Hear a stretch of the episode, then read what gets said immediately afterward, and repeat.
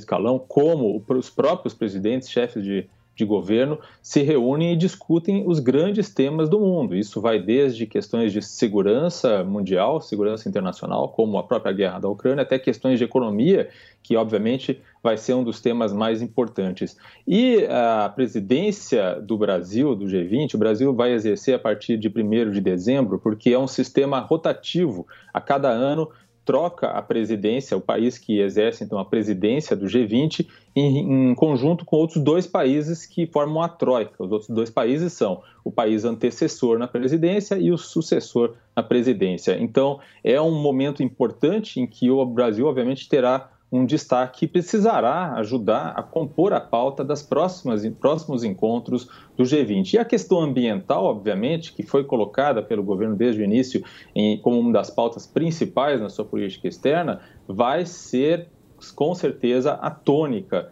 é, dos argumentos para atrair investimentos, por exemplo, para o Brasil. A ideia de que o Brasil pode ser um país em que as empresas que aqui se instalarem poderão contar com energia limpa. Obviamente que isso é uma promessa, mas tem a ver, obviamente, com os potenciais, o potencial brasileiro de energia eólica, solar é, e hidrelétrica. Então, é um tema que vai servir, digamos assim, de atrativo para o Brasil e vai ser um momento importante. Obviamente que a presença tanto de Roberto Campos Neto é, nesse encontro é, do G20 quanto de Fernando Haddad podem dar um certo equilíbrio para essa discussão toda eh, em relação à taxa de juros e crescimento econômico. 9,52. Repita. 9,52. Agora, solidariedade. Os paulistanos doam toneladas de donativos aos desabrigados do litoral de São Paulo. Vamos acompanhar todas as coberturas especiais dessa campanha tão especial. A Jovem Pan apoia todas as iniciativas. Vamos acompanhar. Diante da tragédia no litoral paulista, a resposta rápida da solidariedade. Com certeza, eu passo bastante é, momentos bons lá no litoral norte. Tenho amigos que moram lá, muitos conhecidos, amigos que ficaram presos lá durante esse tempo. Então, nada mais justo, né? E coerente do que a gente poder ajudar do jeito que a gente pode. A minha vontade era estar lá, mas infelizmente não dá agora, né? Mas a gente vai, vai conseguir ajudar esse lugar que é, permite que a gente passe por coisas muito legais. É um lugar muito especial para mim e para os meus amigos, então estou tentando ajudar o jeito que dá. A professora Fernanda Lorena levou sua doação ao Fundo Social de São Paulo. O motorista de aplicativo Carlos Eduardo também inseriu na sua rota o apoio às famílias desabrigadas. É, precisa ajudar, né? Precisa ajudar quem está precisando mais do que nós, né? Que eu faço aí para ajudar no orçamento, mas tem gente lá sofrendo mais do que nós, né? O professor Ivan Correia fez questão de levar o filho na entrega de alimentos. Aí eu trouxe o pequeno aí também para poder entender como é esse processo de ajuda e tudo mais, né? A gente trouxe aí bastante feijão, arroz, né? É isso aí. É hora de solidariedade. Sem dúvida nenhuma. É isso mesmo. Todo mundo ajudar, porque o negócio foi feio, né? A gente viu que tem muita gente desabrigada, né? Muita gente sem, sem comida, sem casas, muitas pessoas perderam as, vida, as vidas também, né? Então a gente está fazendo essa força-tarefa, né? Essa, essa união aí para todo mundo se mobilizar e ajudar aí o máximo que puder, né? Chama a atenção a adesão espontânea e também a solidariedade das pessoas. Os carros não param de chegar aqui no Fundo Social. Desde domingo, pequenas quantidades, grandes quantidades, alimentação, roupas, produtos de higiene, limpeza, também alimentação para os animais. E a Defesa Civil, nesse trabalho conjunto com o Fundo Social de São Paulo, garante que você pode ajudar porque a necessidade é muito grande. Vou pedir então para mostrar esse lado aqui, os donativos que estão chegando aqui no Jaguaré e que rapidamente são separados, direcionados e vão em direção ao litoral norte e também ao litoral sul do estado de São Paulo. A presidente do Conselho do Fundo Social de São Paulo, Berenice Gianola, reforça o pedido por produtos de higiene, limpeza, água e alimentação não perecível. A gente está aqui desde domingo, né, acompanhando as doações. Ontem foi um dia espetacular, não parava de chegar carro e hoje daqui a pouco o movimento também aumenta muitas pessoas emocionadas, a gente vê muitas pessoas que você percebe que são pessoas que, que, que vivem com pouco dinheiro que tem, mas que pegaram esse dinheiro, trouxeram água, trouxeram é, itens que a gente estava precisando. Então, a solidariedade do povo paulista tem sido muito bacana, das pessoas físicas e de várias empresas também que têm feito doações, de grandes doações, doações de transporte para levar as coisas para o litoral, enfim. Há uma grande mobilização da sociedade paulista e a gente só tem a agradecer por isso. O Grupo Jovem Pan apoia as iniciativas em favor das famílias atingidas pelas fortes chuvas no Carnaval. O Fundo Social de São Paulo recebe doações na sua sede na Avenida Mário Guedes, número 301, no Jaguaré. Pelo Pix, a chave doações.fusp.sp.gov.br. O FUSP tem dois S's e doações não tem acentos. Ou também pelo CNPJ 44 111 698 0001-98. Já a ONG Gerando Falcões está com campanha pelo Pix, chave CNPJ 18 463 148 0001 28. A Central Única das Favelas recebe donativos pelo Pix, a chave do e-mail doações@cufa.com.br e nas suas sedes em São Paulo. A Sabesp também enviou alimentos, roupas, produtos de higiene e limpeza às vítimas do litoral de São Paulo, bem como 100 mil copos de água. Todas as informações sobre doações estão no site da Jovem Pan www.jp.com.br. É, realmente a solidariedade nesse momento é fundamental e faz toda a diferença. Por isso a gente reforça, o Grupo Jovem Pan está participando e apoiando diversas campanhas para ajudar as pessoas vítimas atingidas pela tragédia no litoral norte de São Paulo neste carnaval. Uma das campanhas é organizada pela Cruz Vermelha de São Paulo.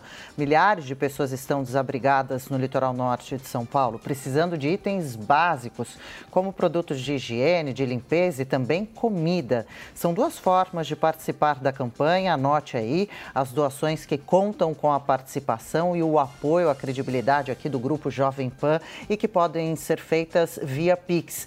A chave é o e-mail do endereço soschuvas@cruzvermelha.sp.org.br. Eu repito o endereço de e-mail via Pix,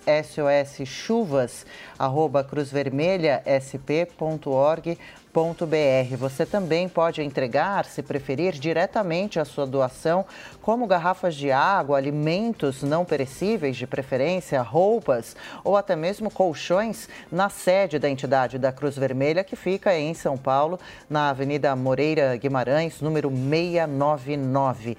Essa ação da Cruz Vermelha tem a participação e o total apoio do Grupo Jovem Pan. E fevereiro está sendo um mês bem chuvoso no sudeste do país. A média no volume de chuva no Rio de Janeiro aumentou. Quem tem os detalhes é o Rodrigo Viga. A chuva que causou uma grande tragédia no litoral norte de São Paulo também é motivo de preocupação por aqui. Esse mês, quase 10 pessoas morreram em temporais que atingiram o estado antes do carnaval. Tem sido, na verdade, um fevereiro muito, mas muito chuvoso por aqui. Segundo o sistema Alerta Rio, órgão da Meteorologia da Prefeitura do Rio de Janeiro, em fevereiro deste ano, houve registro na capital de 200 milímetros de chuva. Isso representa um aumento de 66% em relação à média para os meses de fevereiro.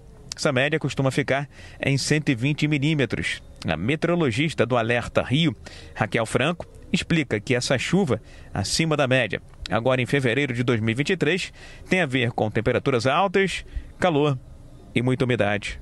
Estamos com uma média de 200 milímetros aqui para a cidade, de acordo com as estações de alerta Rio. Isso já é 66% acima da média, que é de 120 milímetros. Mas lembrando que fevereiro ainda não terminou, então a gente espera o mês acabar para fazer esse balanço, para saber se esse foi um, um mês de fevereiro recorde ou se foi um dos fevereiros mais chuvosos aqui da cidade. Então a gente está com esse verão bem ativo, com bastante pancada de chuva, por conta principalmente do calor e da umidade. Isso é típico do verão. Na última terça-feira de carnaval choveu forte aqui no Rio de Janeiro com muitos raios. Alagamentos, bolsões de água, rios e canais transbordando, quedas de árvores, bairros sem luz e muitas pessoas ilhadas. Esse foi mais uma vez o saldo de uma chuva forte de verão por aqui. Do Rio, Rodrigo Viega. 10 horas em ponto. Repita. 10 horas. Ponto final nessa edição. Agradecemos demais sua companhia e audiência e sugerimos que você fique sempre aqui na Jovem Pan News. Adriana. Valeu, Daniel Caniato. Obrigado a todos. Boa quinta-feira. Até amanhã. A opinião dos nossos comentaristas não reflete necessariamente a opinião do Grupo Jovem Pan de Comunicação. Realização Jovem Pan News.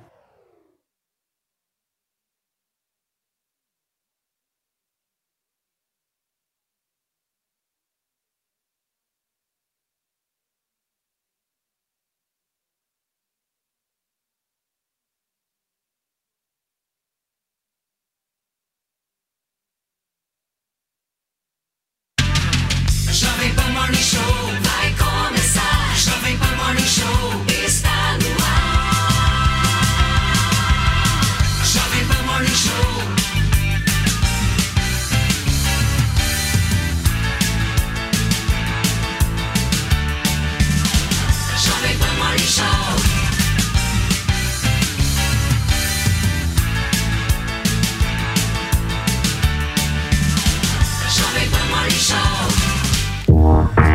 Fala, minha excelência, bom dia, uma ótima quinta-feira para vocês que nos acompanham aqui na programação da Jovem Pan News. A sua revista eletrônica favorita da programação da PAN começa neste momento e olha, hoje com uma entrevista exclusiva. O ministro dos Transportes do governo Lula, daqui a pouquinho, Renan Filho, vai conversar com a gente ao vivo aqui no Morning Show. A gente vai falar um pouco da agilidade e da rapidez entre a União Federal e os governos estaduais para atender as vítimas da tragédia no litoral norte de São Paulo.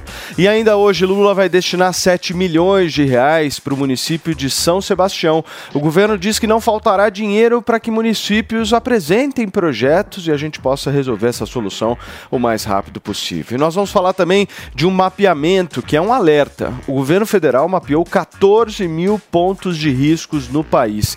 Nestes locais vivem hoje pelo menos 4 milhões de pessoas. Ou seja, gente, se nada for feito, a gente pode voltar a presenciar essa tragédia que estamos vendo nos dias de hoje. Ô Fê, por favor, eu queria um pouquinho de leveza pra gente. E leveza é sinônimo de Elton John. Bom dia. Muito bom dia, Paulinho. Sejam bem-vindos, sejam bem-vindos. Muito bom dia. E olha só, nós vamos falar da vencedora do Carnaval do Rio e as polêmicas envolvendo a nossa querida Adriane Galisteu. E o José Loreto, hein, pessoal? Você tem alguma coisa contra homem usar maquiagem? Pois é, José Loreto andou passando por uma situação muito chata, por causa, inclusive por causa dessa questão da maquiagem. Mas eu conto tudo daqui a pouco para você. E hoje o foco do, do Morning Show segue na solidariedade, pessoal. E, no- e- e a nossa parte nós estamos fazendo, que é sempre estar pedindo socorro aqui para vocês, para que a gente possa ajudar as vítimas da tragédia no litoral. Por isso que a nossa hashtag de hoje é Doe, use e abuse, sem moderação e doe bastante. Muito bem, gente. Olha, o governo federal mapeou 14 mil pontos de riscos no país. Nestes locais vivem hoje pelo menos 4 milhões de pessoas. Segundo o ministro da Integração e do Desenvolvimento Regional, Valdez Góes, se for necessário, o governo fará desapropriações para atenuar novos desastres. O Marcelo Matos tem mais informações para a gente sobre, sobre esse mapeamento feito pelo governo federal. Certo, Matias? Bem-vindo, meu querido. Muito bom dia, Paulo, e a todos que nos acompanham no Morning Show. Exatamente, né, Paulo? Esse levantamento foi feito agora. Claro que já existia, né? Porque você identificar 14 mil pontos, o governo está completando dois meses e também não foi pós-tragédia. A partir do sábado, o governo fez esse trabalho hercúleo aí. Então, esse trabalho já existia.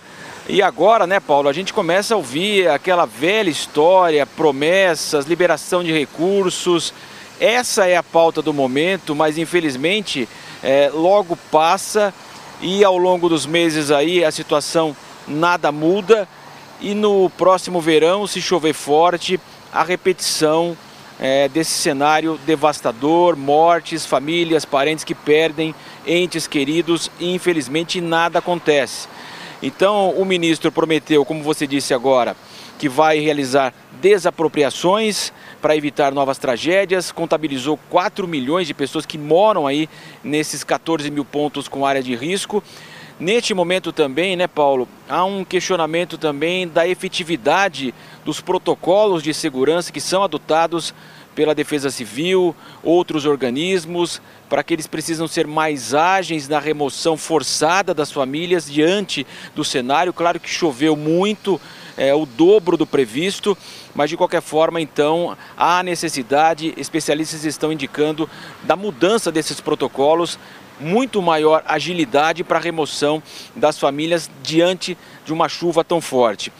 Mais uma vez, o ministro Valdez Góes volta o retrovisor para o governo Bolsonaro, garantiu que a rubrica que ação para desastre né, tinha apenas 25 mil reais, que na virada do governo aí houve uma mudança lá para a PEC do auxílio emergencial, do Bolsa Família, e que isso passou para 500 mil. Vamos ser sinceros também, né? De 25 para 500 mil, esse total não vai resolver também o problema do Brasil, longe disso, mas o ministro garantiu que o atual governo já disponibilizou 131 milhões de reais em emergências eh, no país. Há também um jogo de empurra-empurra agora, eh, em razão do CEMADEM, que é o Centro Nacional é, de monitoramento de alertas e desastres naturais, que teria avisado a Defesa Civil da incidência das chuvas, que a Defesa Civil de São Paulo colocou lá 250 milímetros, fez os seus alertas, garantiu que haveria muita chuva, só que a chuva foi muito maior, então também há a discussão desse protocolo que precisa ser atualizado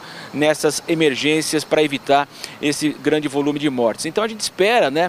É, todo ano há repetição, Paulo. O ano passado, Petrópolis, 250 pessoas morreram. Aqui na Grande São Paulo, nós tivemos quase 50 mortes também na chuva do carnaval passado, ali em Franco da Rocha. Agora é a vez do litoral norte. Infelizmente, a gente sabe que se nada for feito, amanhã será Minas Gerais, o sul do país, o Nordeste.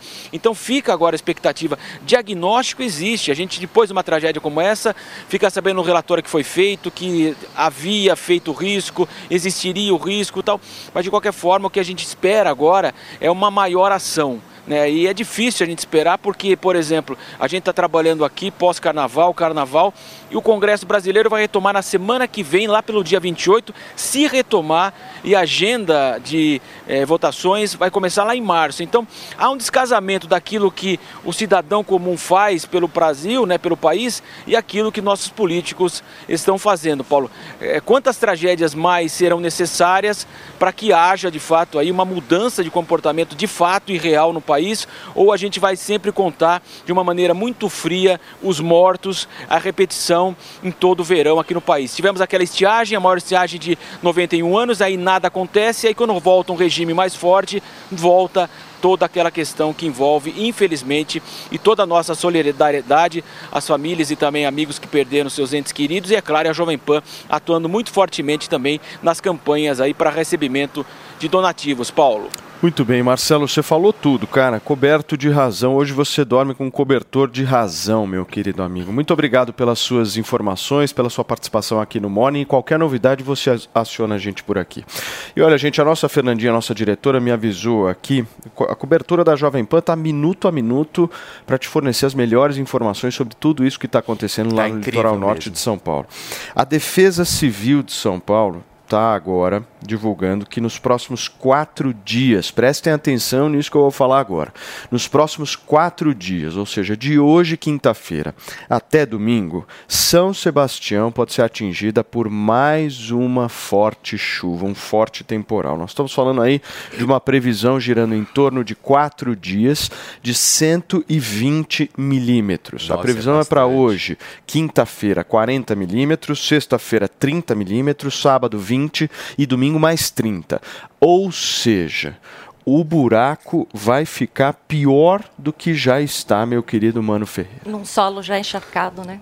Pois é, é muito preocupante a situação e essa questão de resolver os pontos de perigo é muito complexa, né? A gente sabe que existem várias camadas dessa questão, uma delas é que tem uma diferença muito grande entre o Brasil oficial e o Brasil real. No Brasil oficial, as construções obedecem a diversos parâmetros de, de construção, de arquitetura, de urbanismo. No Brasil real, das nossas favelas, a gente sabe que as pessoas não têm condições de pagar por arquitetos, por grandes, por grandes é, enfim, por grandes adequações nas suas construções e acontece é, e acontece de ter moradias muito precárias.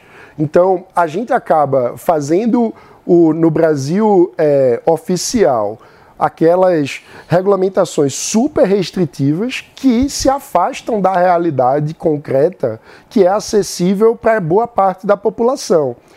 E aí essas pessoas acabam sem saneamento básico, sem é, acesso a serviços muito básicos e há uma questão de estrutura nas suas casas.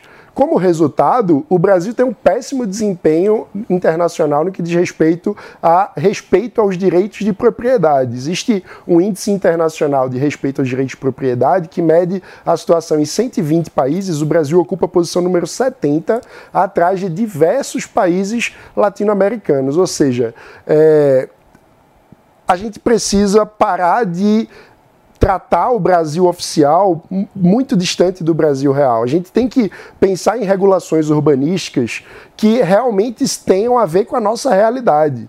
A gente, às vezes, coloca muitas restrições, esquece, às vezes elas são maravilhosas no mundo ideal, mas a gente precisa fazer legislações que partam do mundo real do Brasil, de como que o, o pedreiro é, que constrói sem arquiteto, muitas vezes, essa é a realidade de boa parte das nossas favelas, pode se adaptar para fazer algo o mais seguro possível, como que os, o poder público pode é, avançar com a questão do saneamento básico, a questão do asfaltamento, enfim, a gente precisa fazer com que esse debate saia da teoria, onde a lei é muito bonita, e a lei precisa encontrar a realidade das pessoas que estão é, em situação muito precária. Agora, mesmo em momentos de tragédia, minha querida Elaine, a narrativa política ela impera, né? De todos os lados possíveis, né? É. Sei lá, eu já vi gente pegando gastos de lei Rouanet e trazendo junto para esse debate. Já vi gente falando que o Bolsonaro deixou os 25 mil reais, é.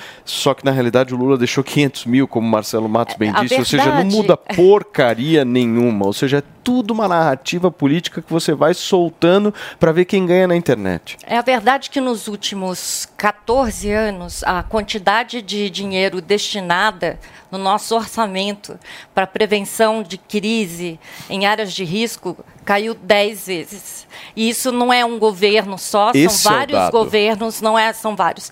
O Brasil é movido a reação e não prevenção. Por exemplo, São Sebastião que foi a área mais atingida, tinha, tem 34 processos na justiça por não fazer nada nas áreas de risco. Em áreas de risco mapeadas, 34 processos na justiça por não, não, não, não, não fazer nenhuma ação de prevenção e, e, e continuar deixando do mesmo jeito.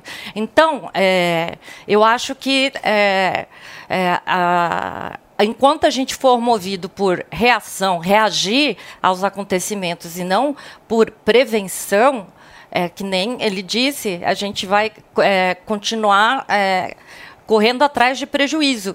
Precisa... Não existe um planejamento. Não né? existe planejamento. O IPT, por exemplo, o Instituto de Pesquisas Tecnológicas da, da USP, tinha até um. Na Alesp, aqui em São Paulo, na, na Assembleia Legislativa de São Paulo, foi, houve uma proposta para ser votada para que fossem mapeados em São Paulo as áreas de risco e que precisavam de um cuidado maior. E quem faria esse mapeamento seria o IPT da USP, que é super competente, super não votaram simplesmente. Não foi votado. Então, quer dizer, é, a gente só vai pensar nisso no verão, quando chove muito e acontece essas, dessas desgraças? É que o Paulo ele trouxe um dado, eu acho que bem importante lá na segunda-feira, e que ele disse que essas, essas demandas né, de enchente, essas histórias todas, não atraem voto. É, né? não dá voto. É. Talvez seja É, isso. porque essa é, é projeto de mais de um governo, é, tem que ser um projeto de um país. Né? Tem que ser um projeto de um país, tem que ser um projeto do nosso Congresso, dos nossos deputados federais, que tem que colocar ideias. a- a- E é um projeto um que dá problema. trabalho, né, Elaine? É. Não é fácil, vai demorar, mas que todo dia tem que ter um pouquinho aí de, de, de tijolo por ti- tijolo são, sendo construído. São regiões né? muito carentes, né? É. Que muitas vezes é, é mais fácil para o político chegar lá com a cesta básica, com É. algo que dá uma entrega mais imediata para o morador, do ponto de vista de.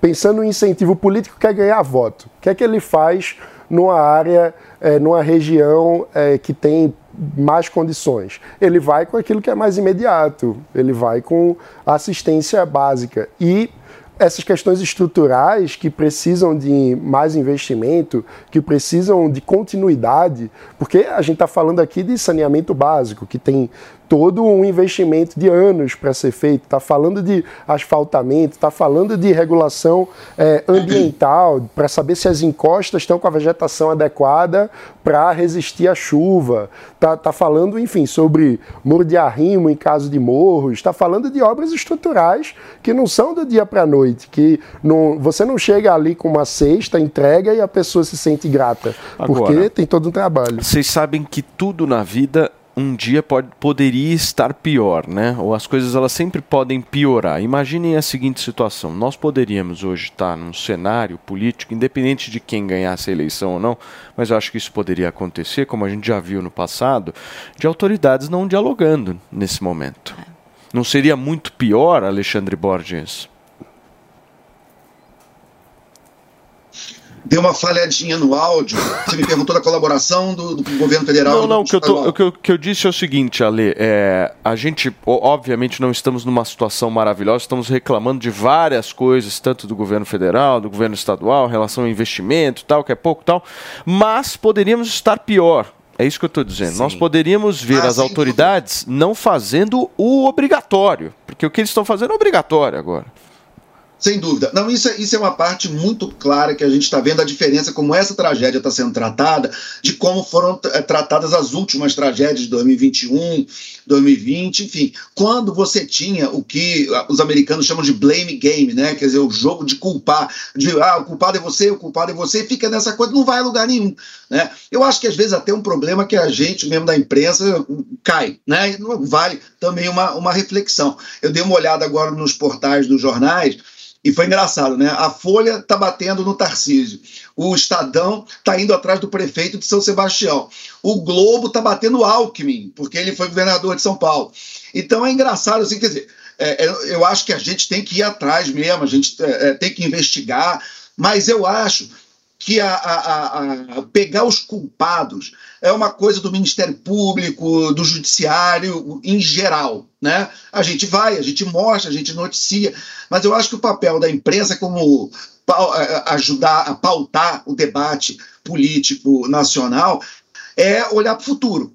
Como é que a gente não dá essa notícia de novo daqui a um ano? Como é, como é que a gente consegue fazer isso? Eu acho que no caso, por exemplo, a entrevista que a gente vai fazer daqui a pouco é importante. Né? A, gente, a gente quer saber o seguinte: o que vai ser feito? Quais são as soluções? A gente vai conversar com o Renan Filho, que é de uma ala política de Alagoas, contrária ao Arthur Lira, que é talvez o, o político mais influente do Brasil depois do Lula. Né? Então, assim, como é que eles vão trabalhar juntos? Como, como é que a gente vai ter uma colaboração desse governo com o Congresso Nacional, por exemplo, com essa rixa política que existe em Alagoas, que pode se refletir em tudo. Então a gente precisa olhar isso com, com muita atenção, olhar para frente, pra, não para tensionar o debate, ao contrário, para distensionar. Como é que a gente une essas pessoas em soluções comuns, que elas se comprometam com isso, porque a gente não controla a natureza, mas a gente controla o que a gente pode fazer. Né? Quer dizer, o Japão controla tsunami, controla terremoto? Não, mas controla o que, que ele faz. O japonês sabe certinho o que fazer quando tem um terremoto. A Coreia do Sul sabe direitinho o que fazer quando tem um desastre natural. A, a, Holanda, ela fica debaixo d'água, em termos de altura ali, do, do, do, né, são os países baixos, e, e, e não, não, entra água no país, eles sabem o que fazer. Entendeu? Então você não controla a natureza, mas você pode, de alguma forma, tentar evitar, mitigar consequências de desastres naturais e você ter protocolos muito certinhos para saber o que fazer quando eles acontecem. Eu acho que nesse caso isso é uma coisa que a imprensa tem que pegar muito no pé da política para a gente olhar para frente, para a gente não dar essa notícia de novo ano que vem. Então, mas deixa eu fazer uma pergunta para vocês. Como é que a gente consegue esse ambiente um pouco mais distensionado com as redes sociais o tempo inteiro tensionadas? Como é que a gente faz para que, por exemplo, imagine uma pessoa que não está nesse debate, mas ela por muitas vezes vê publicações, vê postagens de pessoas tensionando constantemente o processo, a polarização nesse momento.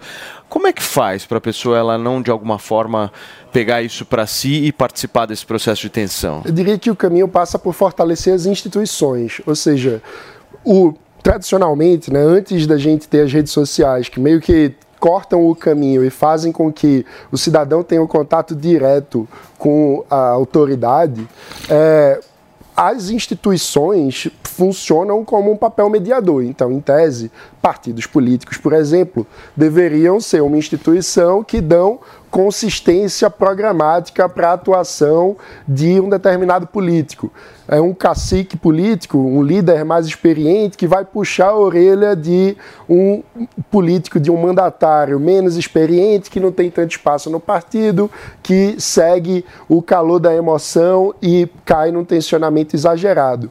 O problema que a gente sabe é que o Brasil não constrói instituições. Né? A gente vive muito com uma base de culto à personalidade, de lideranças que estão pensando exclusivamente no seu próprio quinhão e que se juntam muito mais com como um conglomerado de caciques do que como um partido político de fato.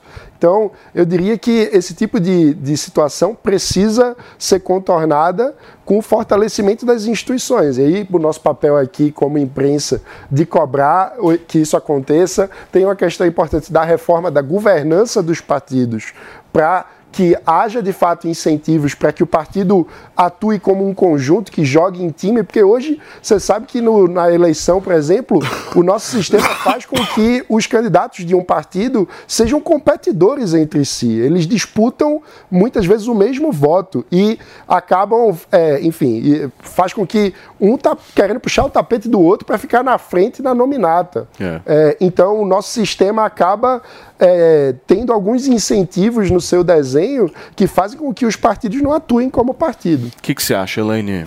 Olha, voltando àquela queda no, de, de, recursos no orçamento do uhum. país para voltado para a prevenção de crises em área de risco, é, foi de 2014 até o ano passado esse dado. Tinha governo do PT e o governo da, de, de direita do PL. Então, assim, é a esquerda e a direita. É centro, para frente, é, para trás, é todo mundo. É todo assim, mundo. Não adianta culpar a direita, porque no governo da esquerda também teve essa queda. Perfeito. Gostaria muito de saber para onde foram esses recursos, né? Porque caiu muito. E, e, as tragédias só, só intensificando, porque a gente tem hoje um problema de aquecimento global que, que não dá para ignorar. Essas tragédias vão ser mais frequentes, essas tragédias climáticas que não precisam se traduzir em mortes. Né? A gente vai ter, talvez não evite essa força da natureza que, que, que tem atingido Sim. cada vez mais o mundo inteiro, não é só o Brasil, mas evitar mortes. Mas... E, e aí eu falo, foi. É, essa queda de, de, recursos foi da direita e foi da esquerda, não foi? Então, mas Elaine, outro, né? eu, a minha dúvida para vocês é justamente o seguinte: como é que a gente retira as pessoas do mundo da fantasia, que é o mundo da internet, o mundo dos memes, da lacração, da curtida fácil, e a gente traz as pessoas para essa realidade que você está dizendo? Porque esse, esse número que você está trazendo é o número do mundo real. Isso aí que você acabou de trazer para a gente é, é, mundo real. Não é fake de narrativa política. Aqui está trazendo o seguinte, amigo: nos últimos 14 anos o Estado brasileiro não investiu se é Lula, se é Bolsonaro, se é Fulano, se é Ciclano. Não interessa. Está aqui o dado. Certo? Mas como é que. A minha dúvida é como é que a gente tira as pessoas do mundo da fantasia e traz para essa realidade? Para que as pessoas entendam de uma vez por todas isso. É isso que eu quero entender. Mas antes Posso, posso só fazer um pedido para vocês? A discussão está muito boa. Já que eu falei aqui em realidade, eu preciso ir para São Sebastião de novo, porque já passa de 50 mortos na tragédia do litoral norte paulista. E a Beatriz Manfredini está lá desde segunda-feira, firme e forte, trazendo várias informações para a gente, bastidores, enfim, do que acontece por lá e atualizando minuto a minuto aqui no jornalismo da Jovem Pan. Certo, Bia? Bom dia. Certo, Paulo. Bom dia para você também, para todos que nos acompanham aqui na Jovem Pan. Olha, esse número de mortos é já de 54. O dado oficial da Defesa Civil é de 48 mortos. Mas ontem nós conversamos com o governador de São Paulo, Tarcísio de Freitas, e ele confirmou que seis corpos foram encontrados na Vila Saí, né, ali na Barra do Saí, o local mais afetado pelas fortes chuvas. 50 casas desabaram ali. Então, esses corpos, eles ainda não entraram na conta oficial, porque tem todo um procedimento de retirar dos escombros, é, depois passar ali para o IML, mas então com essa contagem já dá 54 mortes, 53 aqui em São Sebastião e uma em Ubatuba. Nós temos 38 desaparecidos neste momento e o trabalho é, de buscas continua de forma ininterrupta, feito pela Defesa Civil e também pelo Corpo de Bombeiros. É interessante a gente dizer que até o momento 26 corpos foram identificados e liberados para velório. É, mas a partir de agora há uma certa dificuldade, os corpos estão sendo encontrados já em um estado mais avançado de decomposição, então tem uma dificuldade para identificar. E outra dificuldade na liberação é a seguinte: é que muitos parentes dessas vítimas também estão desaparecidos ou estão impossibilitados de chegar nos IMLs. Tem uma base do IML em Caraguatatuba, alguns é, corpos estão sendo levados para São Paulo também para identificação. Então há uma dificuldade porque os moradores também estão ilhados, alguns não conseguem ali muito sair daquela, daquela localização, ou eles também são pessoas, infelizmente, que estão desaparecidas. É, Além disso, nós temos mais de 3.500 desalojados ou desabrigados. Neste momento, eu falo do Teatro Municipal aqui de São Sebastião, onde ocorre uma reunião é, do Tarcísio, o governador de São Paulo, com o secretariado. Ele convocou 16 secretários para discutir um plano de reconstrução para São Sebastião. Um plano que vai debater medidas emergenciais, então imediatas, e também medidas a médio e longo prazo, né? medidas é, de estrutura, infraestrutura aqui da cidade. O que eu dei uma apurada aqui que deve é, sair dessa reunião, eles estão discutindo é, um auxílio aluguel para as pessoas que estão desalojadas e também a possibilidade de construção rápida de casas é, em locais sem risco, né, que foi um pedido inclusive do presidente Lula também, quando esteve aqui neste mesmo teatro na segunda-feira, reunido com Tarcísio. Esse teatro tem sido a sede de reuniões importantes, além da Prefeitura de São Sebastião, tem sido usada também como base. Estão presentes aqui, eu separei alguns nomes, mas são 16 secretários. Então tem Laís Vita, da Comunicação, Eleus Spaiva, da Saúde, Renato Feder, da Educação, Natália Rezende, do Meio Ambiente e Infraestrutura, Sonaira Fernandes, da Políticas para as Mulheres, Jorge Lima, do Desenvolvimento Econômico e Arthur Lima, também da Casa Civil.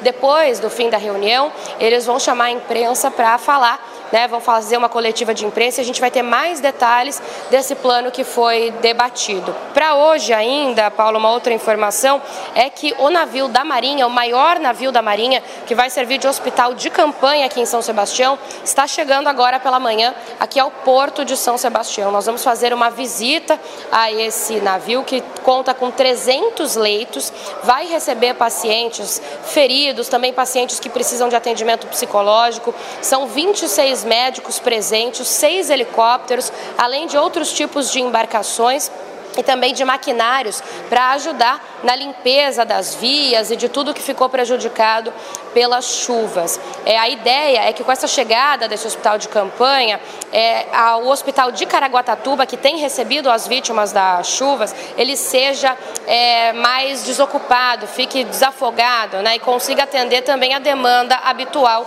aqui da região. E aí a demanda das chuvas ficaria concentrada nesse hospital de campanha, então, no navio da Marinha, o maior navio navio da Marinha, que a gente vai visitar é, mais tarde. Então, Paulo, essas são as atualizações, tem bastante coisa, eu fico checando aqui para ver se eu não esqueci de nada, que as informações vão chegando a todo o tempo, mas por hoje é isso. Tem também uma expectativa de que o trecho entre São Sebastião e Ubatuba da Rio Santo seja totalmente liberado para o tráfego de veículos, porque ontem é, o governo, a prefeitura conseguiram desobstruir uma parte ali que estava completamente fechada. Agora dá para passar, claro, com cautela, em alguns locais é pista única, mas já tenha um caminho para se fazer. Paulo. Muito bem, Bia, obrigado, viu, pelas suas informações. A Beatriz Manfredini, desde segunda-feira, focada lá no Litoral Norte, pisando no barro e trazendo informações para a gente aqui relevantes para vocês que nos acompanham. Nós estamos ao vivo nesta quinta-feira, são 10 horas e 30 minutos. Você já ouviu alguém chamar uma empresa de unicórnio? Unicórnios são empresas avaliadas em mais de um bilhão de dólares. Já imaginou investir numa empresa com esse potencial? Então junte-se à Jovem Pan na caçada do próximo unicórnio. Chegou Unicorn Hunters, o reality show que é sucesso nos Estados Unidos e na América Latina, agora no Brasil e aqui na Jovem Pan News. Unicorn Hunters. Assista, faça sua avaliação e acesse unicorn.com para investir no próximo unicórnio. Unicorn Hunters. Todo domingo às 5 e meia da tarde na Jovem Pan News e na Panflix, onde e quando você quiser. A D21 Motors tem as melhores condições para você garantir seu novo Caoa Sherry, híbrido ou a combustão. Confira: redução de ICMS mais IPVA 2023 total grátis ou taxa 0% ou primeira parcela para julho. É isso mesmo, redução de ICMS. Aproveite! Essas condições são por tempo limitado. Consulte condições, modelos e versões em d21motors.com.br barra ofertas. No trânsito, sua responsabilidade salva vidas. Você, conectado com a informação. Rádio e internet. Jovem Pan News. A Jovem Pan News chegou à TV e para assistir a nossa programação é muito fácil. Se você tem TV por assinatura, procure pelo canal 576 na NET, Claro TV, Sky e DirecTV Go. Pelo canal 581 na Vivo TV ou também pela Oi Play. Já na parabólica é só sintonizar o canal 7 digital. Mas se você quiser assistir na palma de sua mão, no celular ou tablet, é só baixar o Panflix na sua loja de aplicativos e assistir 24 horas no mundo todo. Jovem Pan News. Venha saborear o Festival da Cavaquinha no Restaurante Fredi de segunda a segunda no almoço e jantar. Diversas opções de entrada, como alho poró gratinado e concha recheada com carne de siri gratinada. Sete opções diferentes de pratos com cavaquinha e sobremesas como soufflé de chocolate e creme brulee. Esperamos você. Rua Pedroso Alvarenga, 1170, Itaim Bibi. Telefone 31670977. Curta em áudio e vídeo o melhor do jornalismo, do entretenimento e dos esportes do seu celular ou tablet. Panflix. Assista onde estiver, na hora que quiser. As vítimas dos deslizamentos e enchentes provocadas pelas chuvas no litoral precisam de água potável, alimentos, roupas e colchões. As doações podem ser entregues na sede da Cruz Vermelha, na Avenida Moreira Guimarães 699, em São Paulo. Você também pode ajudar doando qualquer valor em dinheiro. Para colaborar, basta fazer um Pix para a Cruz Vermelha. A chave Pix é soschuvas.cruzvermelhasp.org.br. O Fundo Social de São Paulo está recebendo doações. A chave Pix é o CNPJ 44 111 698 0001-98. E também está aceitando doações na sede localizada na Avenida Marechal Mário Guedes, 301, no Jaguaré, em São Paulo. Ajude as vítimas da tragédia no litoral paulista. Um pequeno gesto muda a vida de muita gente. O Grupo Jovem Pan apoia esta ação. Contra a outra. E é o que o, o Ale falou, vocês falaram aqui. Cadê a solução para o problema? O problema é difícil, é chato, dá trabalho, não é tão simples de resolver, não é por uma mitada na rede social que vai resolver. E- mas e aí, como é que nós vamos sair disso? Mas Esse tem, é uma, mas tem uma questão aí que é muito mais fácil você colocar as torcidas para guerrear do que realmente você olhar o problema. Né? Até isso, para mim, acaba sendo até uma própria estratégia política. Porque é muito mais fácil desviar e colocar todos os loucos brigando e guerreando entre si, porque desfoca completamente do assunto que seria o assunto mais sério, que são solucionar os próprios problemas que a gente vive. A gente, deixa eu só receber quem nos acompanha pelo rádio, são 10 horas e 35 minutos, nós estamos ao vivo aqui no Morning nesta quinta-feira, tentando entender um jeito de não ser enganado. Basicamente é isso, É. Eu certo? acho que tem um desafio muito grande, Paulo, da, de nós, da imprensa, de conseguir traduzir esse tipo de debate na hora da votação do orçamento. Porque o Congresso Nacional, todos os anos, aprova o orçamento federal e os respectivos eh, assembleias estaduais e câmaras de vereadores aprovam o orçamento, e isso acontece de uma forma que eu acho que a gente não consegue traduzir para a população a real dimensão do que da importância dessas votações, porque é, é nessa hora que tem que ficar evidente que, caramba, estamos tirando dinheiro do investimento em infraestrutura e prevenção de desastres e estamos colocando onde? Que grupo político está fazendo lobby para conseguir dinheiro que está sendo retirado de áreas que são prioritárias, mas não tem tanta visibilidade? Eu acho que esse tipo de enquadramento que é importante para dar mais transparência para o cidadão é, sobre o que é que está de fato acontecendo com o dinheiro que é todos, todos nós que pagamos. Mano, você falou eh, de, de dotação orçamentária, que é, é uma discussão importantíssima, mas se você parar para pensar, nem, nem para aí. Porque depois do orçamento, você tem a qualidade do gasto, a liberação da verba, a execução da obra. É tu- tudo muito chato, é tudo muito complexo. Então, ou a gente, como sociedade, para e fala o seguinte: olha, melhorar esse país vai dar trabalho, vamos trabalhar? Ou então, porque, por exemplo, você- foi o que você falou. Ah, tá bom, então vamos atrás do orçamento. Legal. Aí agora vamos ter 500 milhões para a obra. Como é que se garante que 490 dos 500 milhões não vão para bolso de político bandido? E aí o ponto, Ale, a gente precisa avançar numa cultura de avaliação de política pública, que é algo que não existe no Brasil. Então, só para dar um exemplo, sabe quantos programas sociais nós temos em vigor no governo federal atualmente? 450. Programas sociais. Programas sociais, que são contas no Tesouro Federal destinadas a programas sociais. São 450 contas diferentes, com estruturas diferentes de gerenciamento. Será que nós precisamos ter 450 Para programas administrar tudo isso, ao mesmo né? tempo? É. Exato. Porque o que é que acontece? O político cria o programa e aí, às vezes, ele não é tão eficiente assim, E deixa. mas deixa lá. É. E aí você cria outro programa no lugar de criar, de unificar, de, de chegar um momento e dizer, pô, isso aqui deu certo? Quanto que a gente gastou? Qual era o resultado pretendido desse programa? Mano, o Brasil não faz política pública baseada em evidência. Isso é um Exato. fato. Né? A gente não faz. A gente faz política pública baseada em voto. Essa é a verdade. É, é. Eu acho que falta realmente uma avaliação de para onde está indo esse dinheiro também. Eu não sei se saiu hoje no jornal, eu não lembro qual deles, que o Senado, por exemplo, tem verba para gastar com telegrama. Telegrama. Ninguém, quem é que usa telegrama hoje em dia? Tem verba para usar telegrama.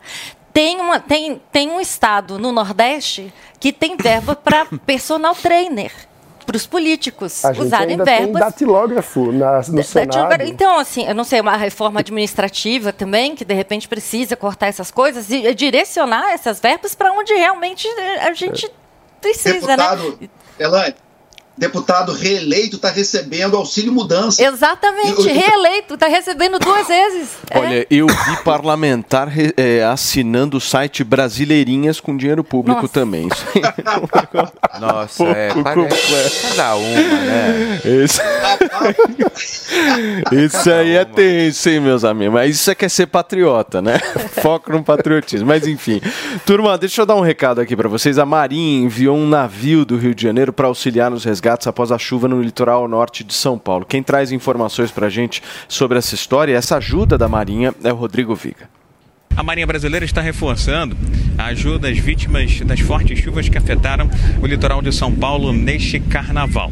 O navio Aeródromo Atlântico chega nesta quinta-feira ao norte de São Paulo. São aqui do Rio de Janeiro nesta quarta. A embarcação chega com seis helicópteros, três embarcações de desembarque de viatura e pessoal.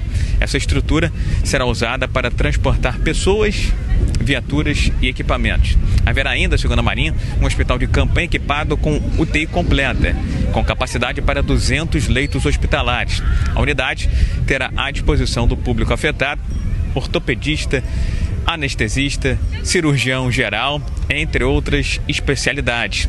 De acordo com a Marinha eh, do Brasil, o navio que chega ao litoral norte nesta quinta-feira contará com 180 fuzileiros navais que poderão atuar com máquinas pesadas como mini carregadeiras, ambulâncias e carregadeiras para ajudar na desobstrução de vias e demais necessidades. Ao todo, serão mais de mil militares envolvidos nessa ação de ajuda humanitária em socorro às populações atingidas pelas chuvas. No começo dessa semana, o navio Patrulha Guajará já tinha seguido para o litoral norte de São Paulo com mais de 40 toneladas de doações, como destaca aqui na Jovem Pan o vice-almirante Guilherme Silva Costa, comandante do 8 Distrito Naval.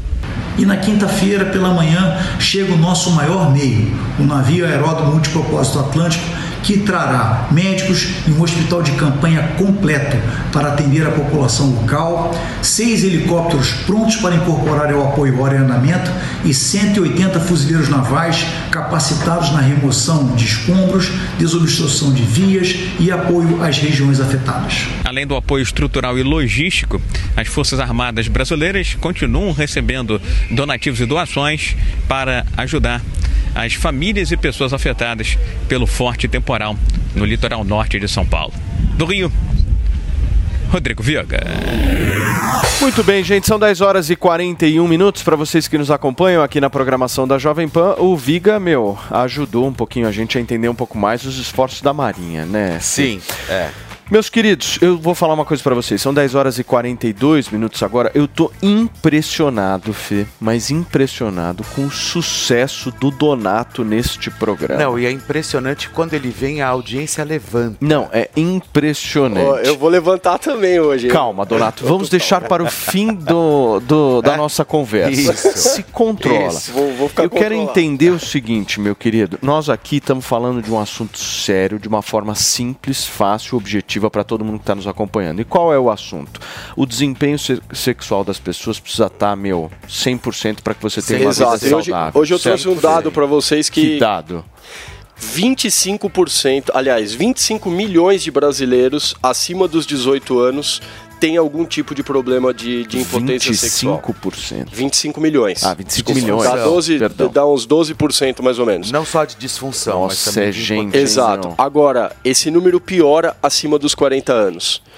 Aproximadamente um em cada três homens acima de 40 anos tem algum tipo de disfunção erétil. e quando a gente elenca as causas que isso, que isso Mas tem. isso é triste. É tristíssimo. E as causas, quando você pega a primeira causa, fatores psicológicos e emocionais. É a Então, maioria que afeta. É muito interessante porque você tem outros fatores, né? Como, por exemplo, é, a diabetes, câncer de próstata são fatores que, que interferem muito nisso, mas o fator psicológico e emocional é, são os fatores que estão ali na- no topo da lista de, de por que, que causa isso. E o mais interessante é falar dessa história sem tabu, sem claro. culpa, porque isso é o mais legal. É claro, né? porque são a gente tantos- precisa, inclusive, conversar sobre essa história. Exatamente. São tantos fatores que pegam questões físicas, questões emocionais, né? Então, o que causa uma falha? O que causa uma- um, um momento de impotência na hora da relação sexual? É, existe um, o corpo cavernoso que, que fica na região peniana que ele se irriga de sangue, né? Para que a relação possa Sei, acontecer. sei. Então, quando a gente tem algum problema vascular, um problema de circulação, esse, esse sangue não chega até a região que precisa chegar, né?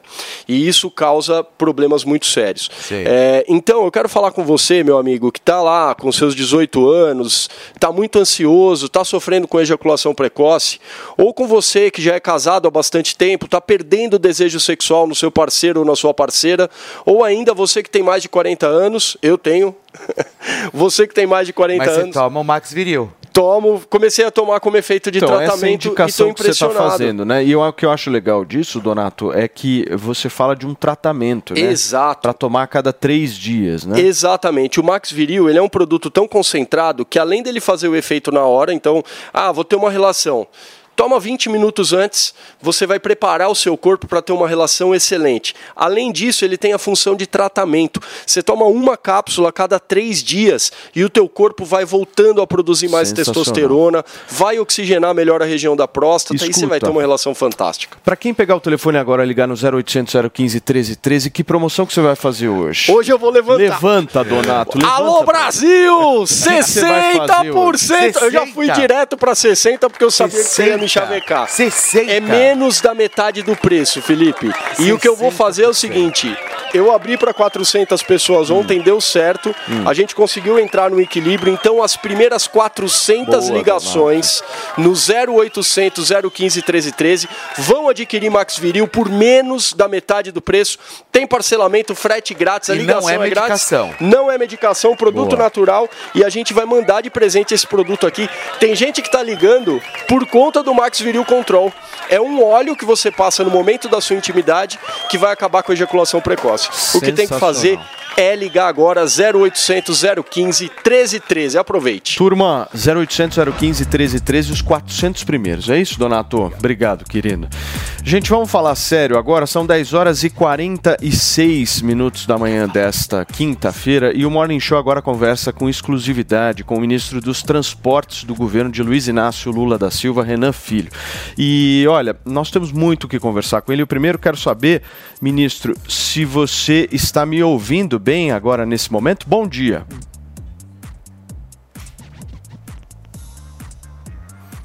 Será que o ministro Renan está nos ouvindo? Eu acho que o ministro Renan, nesse momento, não está nos ouvindo, certo, Fernandinha? Daqui a pouquinho, então, o Renan Filho vai entrar ao vivo e a gente tem muito o que conversar, certo, Felipe Campos, com ele. Temos que saber a situação das estradas. Sim, não, é o que mais que preocupa entender agora. Eu várias acho que é essa questão, até porque todo mundo ficou ilhado, né? Então tem algumas abordagens aí que vale a pena realmente tirar as dúvidas e aproveitar. E vocês ouvintes aí que estão acompanhando a, a TV Jovem Pan News e também pelo rádio, aproveitem e fiquem bem atentos sobre o que o ministro tem para dizer. Muito bem. Fê, a gente tem eh, um VTzinho para rodar agora, enquanto a gente arruma o microfone do ministro Renan Filho. Daqui a pouquinho, então, a gente volta. Roda o VT, por favor. A proposta do deputado federal Eduardo da Fonte, do Progressistas de Pernambuco, é que seja criada uma Força Nacional de Defesa Civil para que situações como a tragédia no litoral norte de São Paulo sejam evitadas. O projeto tem uma importância para que a gente possa sensibilizar o governo federal para que tome essas atitudes, para que a gente possa eh, não estar tratando desse assunto apenas quando acontece um desastre. A gente precisa tratar diariamente de questões de prevenção aos desastres. Então, eh, a criação da defesa eh, da Força Nacional de Defesa Civil vai servir justamente para isso, para que a gente possa colocar na ordem do dia do país essa questão diariamente com ações importantes na prevenção, com um orçamento eh, independente e um orçamento que seja utilizado para isso. Segundo o deputado, o objetivo é garantir mais recursos para prevenir desastres naturais, já que quase todos os anos chuvas intensas assolam o país e pessoas acabam perdendo a vida por falta de medidas que as protejam. Em Pernambuco aconteceu uma tragédia muito grande o ano passado e eh, a gente não está vendo ainda eh, ações efetivas para prevenir. De cada 100 hectares de favela construídos entre os anos de 1985 e 2021, 15% estavam em áreas de risco, de acordo com um levantamento realizado pelo MAP Biomas, com base em imagens de satélite. Muito bem, gente. Está a reportagem do nosso David de Tarso. Para quem nos acompanha por imagens, já vê o ministro Renan Filho, ministro dos Transportes do governo de Luiz Inácio Lula da Silva, que vai dar uma entrevista exclusiva aqui para a gente no Morning Show. Tudo bem, ministro? O senhor me ouve bem agora? Sim, agora eu estou conseguindo lhe ouvir muito bem. Perfeitamente. Ministro, antes de qualquer coisa, é, nós estávamos aqui, inclusive no Morning Show de hoje, discutindo essa necessidade da gente esquecer a política e focar nas vítimas, né? focar nas pessoas. E antes de qualquer coisa, eu acho válido a gente ressaltar aqui o quanto nós, enxergando essas ações que a gente está vendo, tanto do governo federal quanto do governo estadual, da prefeitura, ficamos felizes né? da política não estar tá sendo discutida nesse momento e do foco prioritário sendo as pessoas que mais estão precisando precisando. Eu já queria emendar com o senhor, o senhor que é ministro dos Transportes, para entender um pouco da situação das rodovias. Eu vi que o senhor está disposto, inclusive, a cooperar com rodovias que nem federais são. Né? Eu queria que o senhor pudesse explicar um pouco para a gente. É, na verdade, a política serve justamente para garantir que o Estado cumpra o seu papel. E numa tragédia, tá muito numa ruim o retorno, como essa, pessoal. o mais importante é que trabalhemos todos reunidamente. É isso que diz uma Constituição federalista como a Constituição brasileira. E é isso que está acontecendo. O presidente Lula esteve em São Sebastião e recomendou a todos os ministros que fizessem esforços máximos no sentido de viabilizar as condições para que nós minimizássemos o impacto desse desastre para as cidades e, especialmente, para as pessoas. No âmbito do Ministério dos Transportes, nós assumimos com o governador de, de São Paulo, Tarcísio de Freitas, e com o prefeito eh, de São Sebastião, Felipe Augusto, na verdade, o Felipe representando os prefeitos das outras cidades também atingidas, apesar de São Sebastião ter sido a mais atingida, outros municípios também foram. Nós combinamos que o Ministério dos Transportes vai garantir as condições técnicas e operacionais para realizar um bom projeto de engenharia, uma engenharia mais resiliente às nuances geográficas da região, eh, para a posterior reconstrução da rodovia, inclusive com o governo federal eh, aportando recursos para isso, mesmo sem ser eh, o administrador, o gestor eh, desse trecho da rodovia BR-101, que é conhecida em São Paulo como Rio Santos. É exatamente essas imagens que aparecem agora durante essa entrevista. O ministro, o senhor diz que dividir responsabilidades nesse momento é algo prioritário. O que está mudando o seu trabalho com essa participação hoje do governador Tarcísio e também do prefeito? Olha, na verdade, esse é o papel de um país federalista: é todo mundo trabalhar juntos. Quando isso não ocorre, há um erro da política. Né? É, eu vejo que a atitude do presidente é correta, do governador também e do prefeito. É, porque trabalham parceiramente, coletivamente. E nós, os ministros, os secretários de Estado, estamos aqui para operacionalizar essas decisões, fazê-las chegar ao cidadão. E é isso que estamos fazendo no governo federal, sob a coordenação do Ministério da Integração Nacional, é, porque o Sistema Nacional de Defesa Civil se organiza assim: a Defesa Civil Municipal, a Defesa Civil Estadual e a Defesa Civil Nacional que é coordenada pelo Ministério da Integração Nacional, e os outros ministros estão é, somando as ações dentro desse plano para que a gente possa, no curto espaço de tempo, no mais curto espaço de tempo possível, restabelecer é, o funcionamento dos serviços públicos prestados e o próprio funcionamento das cidades. Isso vai é, atenuar os impactos sobre a vida das pessoas, né? Mas no curtíssimo prazo, é, aqui no Ministério dos Transportes, o fundamental é restabelecer o fluxo. A rodovia Rio Santos ela teve o fluxo operacional restabelecido agora, num trabalho coletivo do Exército Brasileiro, da DERSA de São Paulo, da Secretaria de Infraestrutura do, do município de São Sebastião e de outros municípios.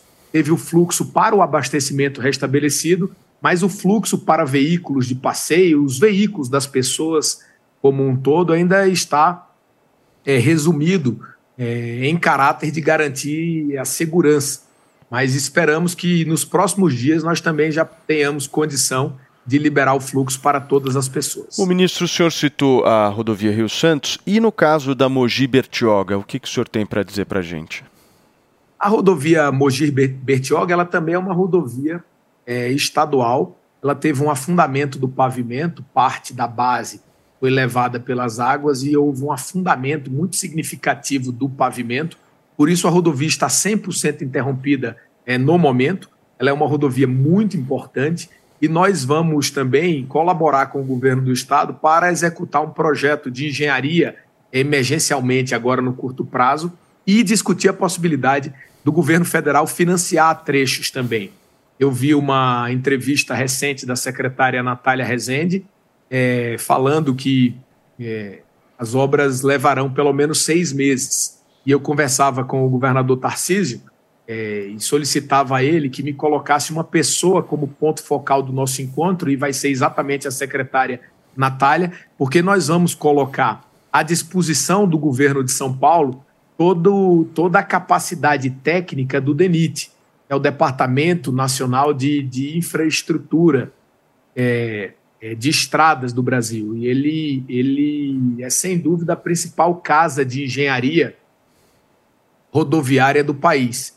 E ao auxiliar na elaboração do projeto, certamente nós teremos um projeto com mais resiliência a essas nuances geográficas que essa região apresenta. A gente precisa ter rodovias que é, tenham mais condição de enfrentar desafios como esse. Obviamente, esse desafio foi um desafio é, muito atípico. Nós vimos acontecer nessa região de São Paulo, no norte paulista, é a maior chuva da história do país foram mais de 600 milímetros de média na região é, é, e, e alguns lugares chegando a quase 700 milímetros é, de chuva, ou seja, é, para cada metro quadrado de solo, é, aproximadamente 600, mais de 600 litros foi de, de água É. foram depositados ali. Você imagina isso numa área grande e toda essa água buscando o, o oceano é, nessas montanhas do norte paulista. Isso é que causou essa destruição e é para esse nível de desafio que nós precisamos estar preparados. Perfeito. Ministro, eu vejo uma sintonia muito grande entre o senhor, o governo federal e o governador de São Paulo, Tarcísio Gomes de Freitas. Obviamente que a gente vai passar por um longo período aí até a poeira abaixar lá no litoral norte de São Paulo, mas eu quero entender do senhor o seguinte, essa sintonia, ela pode continuar também em outros projetos, como por exemplo o Trem-Bala, que liga São Paulo a Campinas, ou São Paulo ao Rio de Janeiro, que são projetos inclusive que o governador Tarcísio propôs na campanha de 2022. Olha, eu acho que a sintonia entre os, entre os entes governamentais ela é fundamental. A gente deve deixar a política e as eleições para a hora própria.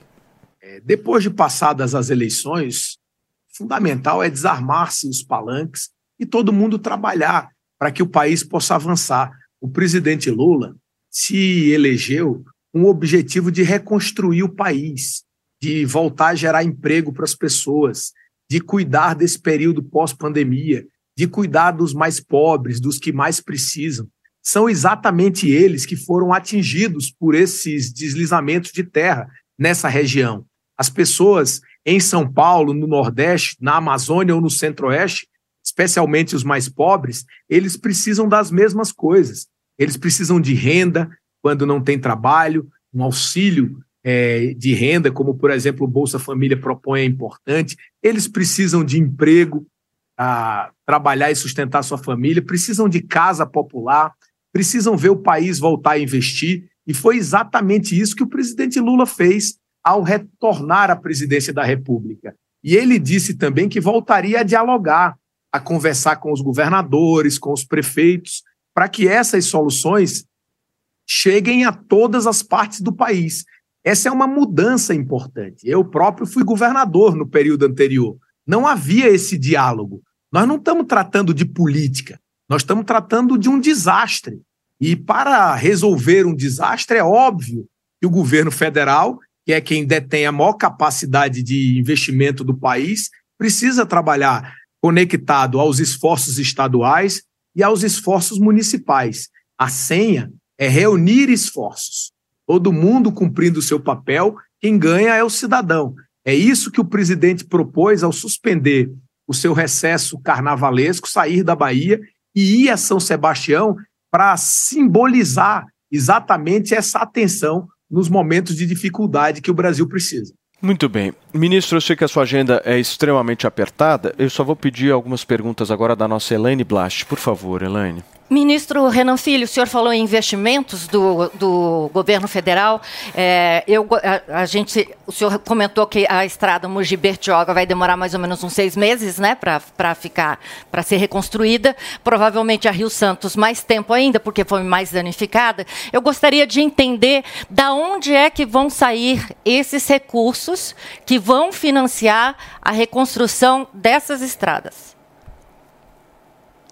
Olha, os recursos vão sair do caixa do governo de São Paulo, que é o detentor das rodovias, e do governo federal. O governo federal, Elaine, historicamente, não investe recursos em rodovias estaduais.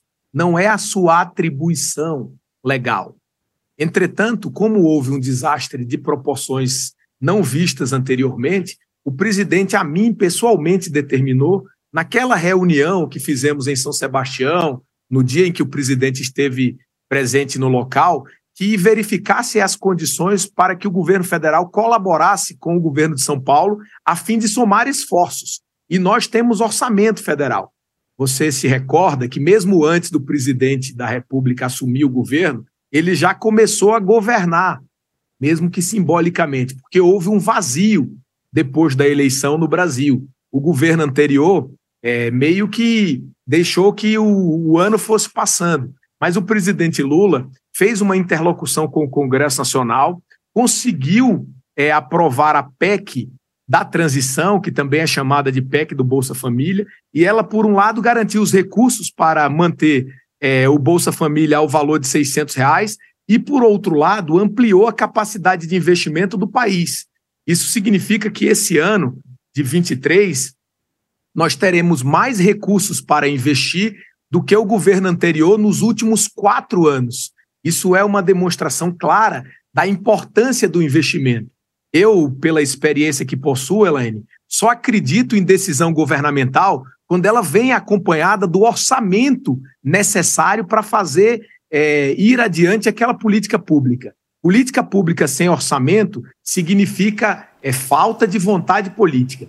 E o presidente Lula ele garantiu o orçamento ao Ministério dos Transportes para fortalecer investimentos. Nós temos esse ano cerca de 22,7 é, bilhões de reais para investir no, no país como um todo, e é uma parcela desses recursos que vão ser utilizadas para fortalecer as condições do Estado de São Paulo de reconstruir Rio Santos e de reconstruir Mogi e Bertioga. Essas obras ainda não têm o seu, o seu volume de recursos dimensionados, porque é, ainda está na fase de elaboração de um projeto de reconstrução, mas o governo federal já tem o compromisso de participar com aporte de recursos para somar esforços na reconstrução das estradas do litoral norte paulista. Muito bem. Próxima pergunta do Alexandre Borges. Ministro, bom dia. É, a gente está falando muito desse, é, desse alinhamento e a imprensa noticiou logo na virada do ano, começo do governo, que o senhor teria procurado Arthur Lira e teria conversado com ele para passar por cima das diferenças e trabalhar junto. O senhor acha que vai conseguir isso? Deu para avançar alguma coisa nesses 40 dias? O senhor vai conseguir trabalhar com, com a Câmara?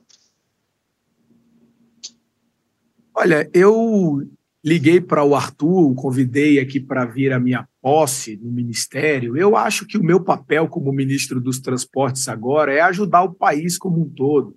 O Congresso Nacional tem um papel fundamental na construção das alternativas, é, sobretudo as alternativas econômicas que o país precisa para retomar o crescimento, a geração de emprego, a construção de oportunidades para as pessoas para estimular a competitividade nacional. Então, eu tenho dialogado com todos. Eu fui eleito na última eleição senador da República. Deixei o Senado para assumir essa missão aqui dada pelo presidente Lula é, de construirmos um país competitivo, um país que pode fazer as coisas de maneira bem feita. É, e por isso a gente precisa ex exercitar o diálogo. E o papel do Congresso Nacional é fundamental do presidente da Câmara, do deputado Arthur Lira, do presidente do Senado, Rodrigo Pacheco, e eu acredito que o governo também está fazendo um esforço nessa direção. O presidente tem falado isso, que vai fazer um governo próximo do parlamento, ele reconhece que as saídas eh, dependem de uma construção parlamentar sólida, e é assim também que eu verifico o melhor caminho para o país. Aliás, essa PEC da transição do Bolsa Família, que foi aprovada ainda antes do presidente Lula assumir eh, a presidência da República, demonstra a capacidade de diálogo que esse governo tem. Mas diálogo é um exercício diário, não é uma coisa que se dá eh, por vontade, é um exercício e a gente precisa exercitar. Quando a gente exercita essa parceria com o município, eh, com os municípios e com o governo de São Paulo nesse caso, é, simplesmente é fazer valer aquilo que o presidente Lula disse na campanha, que não haveriam ilhas e ninguém ficaria solto à própria sorte. O Brasil é uma federação e a gente precisa enfrentar os desafios juntos. Muito bem. Mano, para a gente fechar, por favor. Ministro, eu queria voltar um pouco para o desafio do orçamento, porque a gente sabe, como o senhor disse, ainda tem vários projetos que precisam ser orçados. A gente não sabe o tamanho do esforço orçamentário, mas a gente sabe que a situação geral das contas públicas no Brasil é preocupante e o cobertor é curto. O senhor, como governador em Alagoas, teve uma visão modernizante, por exemplo, no saneamento, fazendo a primeira concessão após o novo marco legal do saneamento. Eu queria perguntar se nos transportes há espaço eh, no governo Lula para uma visão modernizante de atração de investimentos do setor privado? Com certeza. É, o, o avanço da infraestrutura nacional ele precisa caminhar em três direções. O, o setor público precisa ampliar a sua capacidade de investir. Você falou aí sobre um exemplo de Alagoas, e deixa eu só te dar um exemplo para que você verifique como o Brasil estava investindo pouco. É, depois que assumi o Ministério é, dos Transportes, me reuni com muitos governadores, quase todos até agora já. O ano passado, o estado de Alagoas investiu 3 bilhões de reais.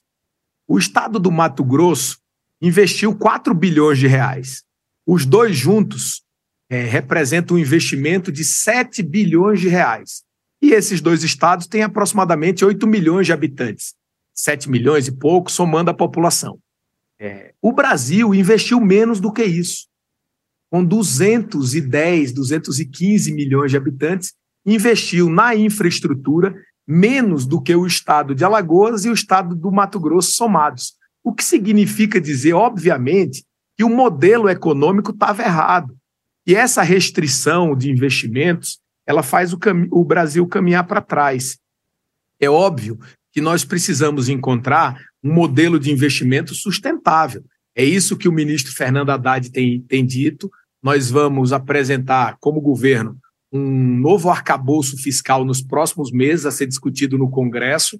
Né? Vamos também apresentar uma reforma tributária, é, conforme tem anunciado o ministro Fernando Haddad, e isso vai garantir as condições para que o Brasil possa investir minimamente. Não pode um país como o Brasil investir menos do que dois estados que talvez estejam colocados no, no, no quartil mais pobre, entre os 25% mais pobres. E eles dois investiram mais do que a União. E isso significa dizer que está errado o modelo econômico. Nós vamos corrigir esse modelo, vamos passar a investir mais e vamos atrair mais capital da iniciativa privada. Porque somando esses esforços é que a gente vai garantir uma infraestrutura mais resiliente às necessidades é, é, que o país precisa. Muito bem, nós, nós entrevistamos aqui no Morning Show desta quinta-feira, com exclusividade, o ministro dos Transportes do governo de Luiz Inácio Lula da Silva, Renan Filho. Ministro, mais uma vez, muito obrigado pelo, pela aceitação do nosso convite. A gente sabe aí da tua agenda e principalmente por esse papo, essa conversa aqui com a gente para buscar atualizar essas informações que são tão importantes para quem nos ouve. Obrigado, ministro. Muito obrigado e um abraço a todos do Morning Show. Muito bem, gente. Nós vamos fazer o seguinte: a gente vai para um rápido intervalo comercial, muito curto, mas antes você confere aqui no Morning o que é notícia. São Sebastião recebe navio da Marinha com hospital de campanha. Embarcação ainda conta com outras três menores dentro, duas lanchas e seis aeronaves. Estado do Pará confirma caso de mal da vaca louca. Governo, no entanto, garante que não há risco de disseminação da doença entre os gados. Pentágono divulga foto de balão chinês tirada por caça americano. Departamento de Defesa dos Estados Unidos confirmou veracidade da imagem após ela ser divulgada na imprensa. Telescópio pode ter encontrado galáxias que não deveriam existir. James Webb identificou seis possíveis galáxias massivas formadas antes do que se acreditava ser possível. Thomas Bellucci perde na estreia do Rio Open e encerra a carreira. Após 18 temporadas, tenista brasileiro de 35 anos de idade se despediu do esporte profissional.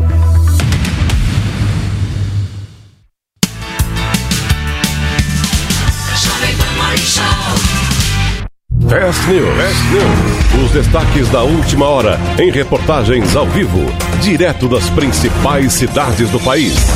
Política, tecnologia, agronegócio, economia, com a visão de quem é especialista no assunto. Fast News. Fast News.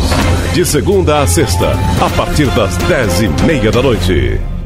A D21 Motors tem as melhores condições para você garantir seu novo Caoa Sherry, híbrido ou a combustão. Confira: redução de ICMS mais IPVA 2023 total grátis ou taxa 0% ou primeira parcela para julho. É isso mesmo, redução de ICMS. Aproveite! Essas condições são por tempo limitado. Consulte condições, modelos e versões em d21motors.com.br barra ofertas. No trânsito, sua responsabilidade salva vidas. Aí, tá embarcando no mundo de apostas esportivas e não sabe por onde começar? Então conheça o vaidebob.com. Simples, fácil e intuitivo, o site te oferece as melhores odds do mercado e tem mais. Nas redes sociais, arroba vai de Bob, você tem postagens diárias sobre as principais disputas e dicas para fazer aquela fezinha. Muita gente acha que apostar é um bicho de sete cabeças, mas agora que você tem o Vai de Bob, fica relax. Então já sabe, na dúvida, vai de Bob. Você, conectado com a informação. Rádio e internet. Jovem Pan News.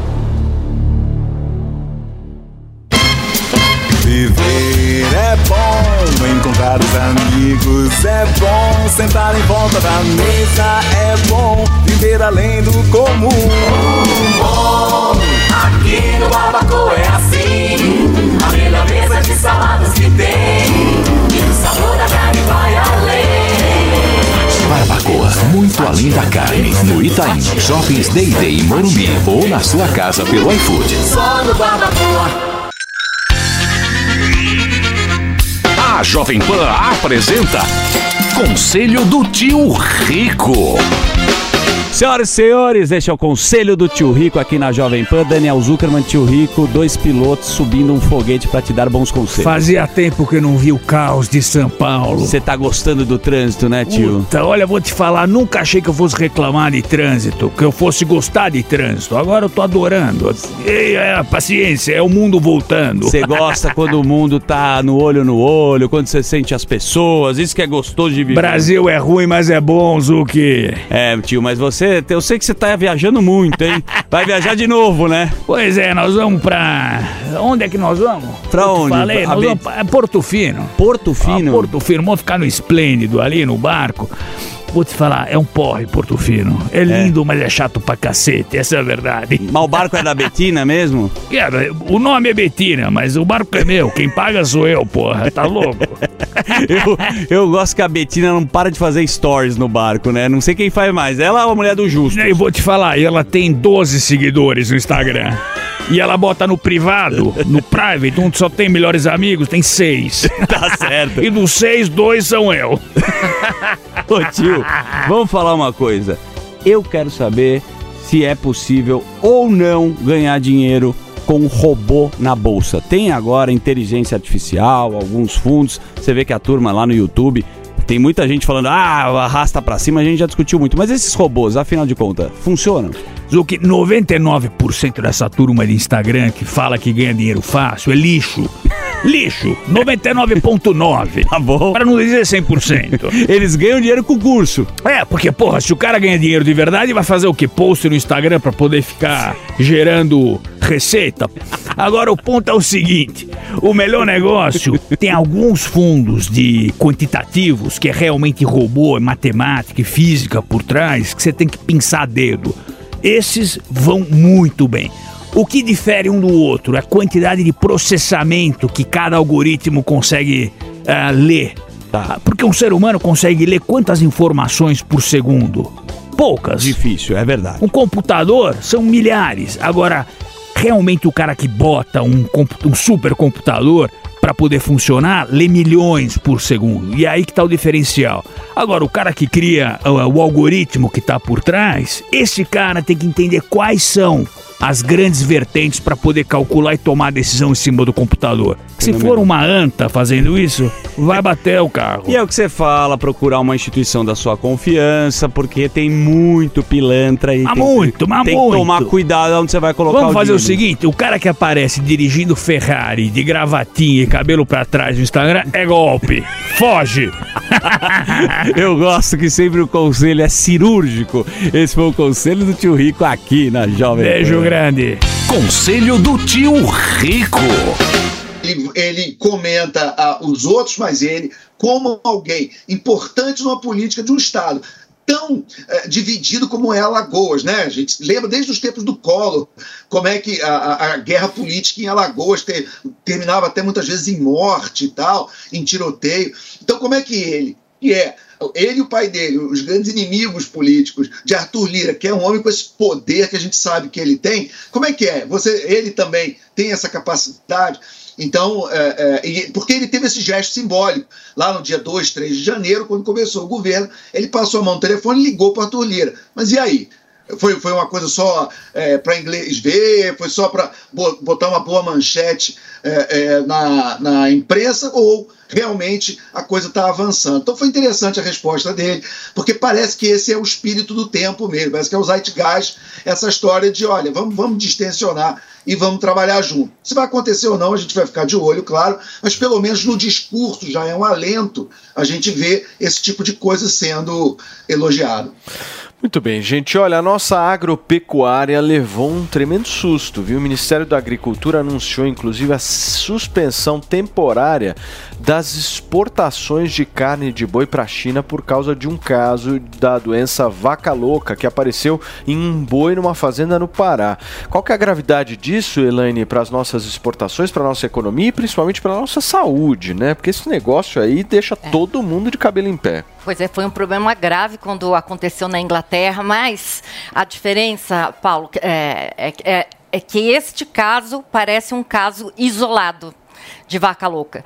Ah, o problema, assim, é que a China é de longe o nosso mercado, é o maior comprador de carne bovina. 70% das nossas exportações, ou seja, mais da metade, são para lá. Mas o Brasil tem um protocolo com a China de suspender eh, esses certificados de exportações desde 2015. Então, quando existe a detecção de um caso, eh, suspende tudo. É um tipo de autoembargo. O Brasil mesmo suspende quando detecta uma suspeita. Agora, o que a gente precisa saber é se esse é um caso clássico de vaca louca ou atípico.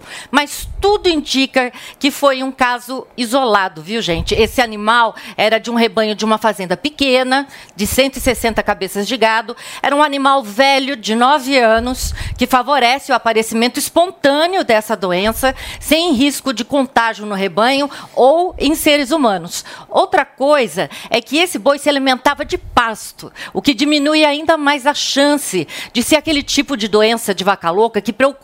O tipo de doença de vaca louca atípico, ele não é contagioso. É, como eu disse, em geral, ele não aparece em animal que se alimenta de pastagem. O problema é mais quando os bois se alimentam de ração feita à base, por exemplo, de carcaça, de pó de osso. As amostras desse animal, elas estão sendo encaminhadas hoje para um laboratório de referência lá no Canadá, que faz essa análise e a expectativa do governo brasileiro é, é saber se é, foi um caso atípico ou clássico em pelo menos dois dias, ao que tudo, ao que tudo indica. Né? Então, é, a gente não precisa se preocupar como consumidores, podemos continuar comendo uma boa carne bovina. Quem ama fazer um, churras, um churrasquinho no fim de semana que está chegando também, pode comprar tranquilamente, porque nada indica ser uma, a doença clássica da vaca louca. Muito bem, isso é uma boa notícia, minha querida Elaine Baixo, trazendo as atualizações em relação à vaca louca, meu querido Felipe Eu gosto Campos. muito de vaca louca.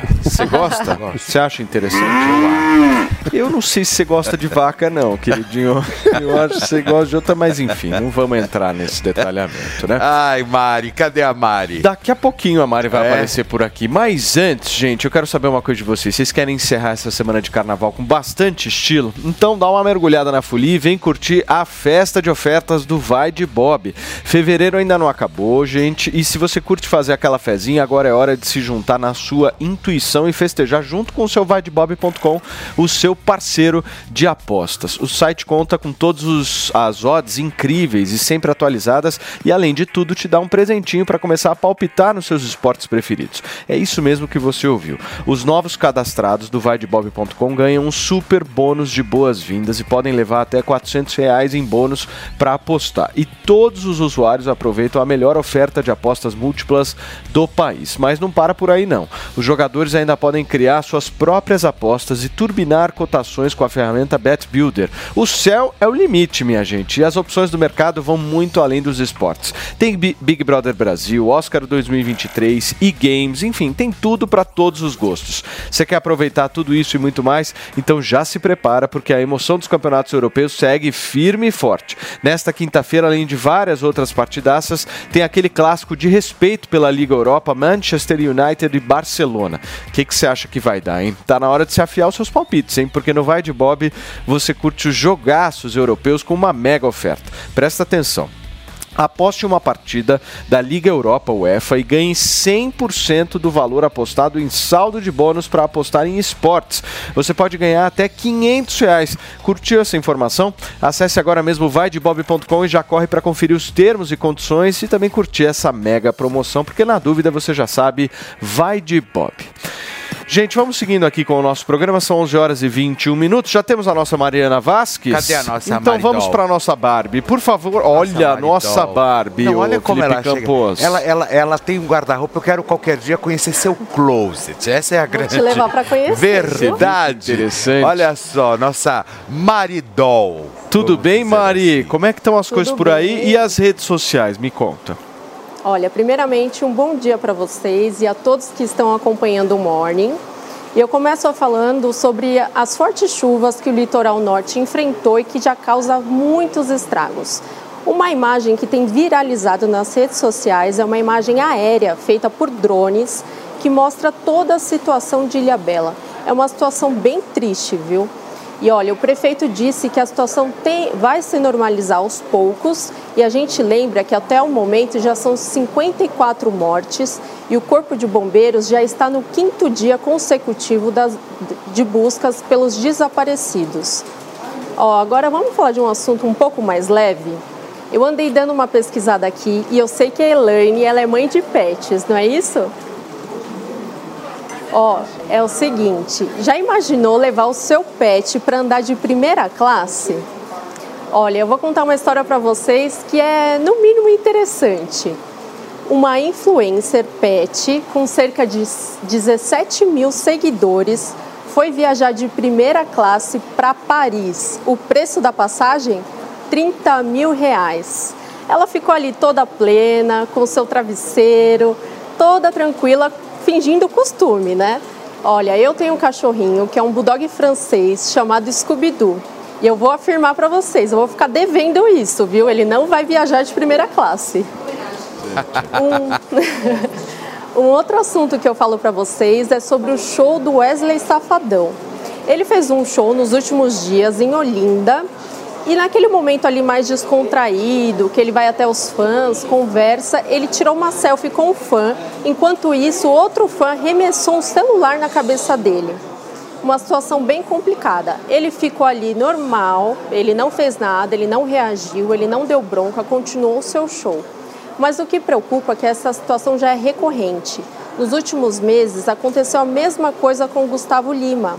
Uma fã ela jogou uma garrafa d'água na cabeça dele e ele deu uma bronca, pediu para tirar ela do show, enfim, ficou uma situação bem chata e desagradável.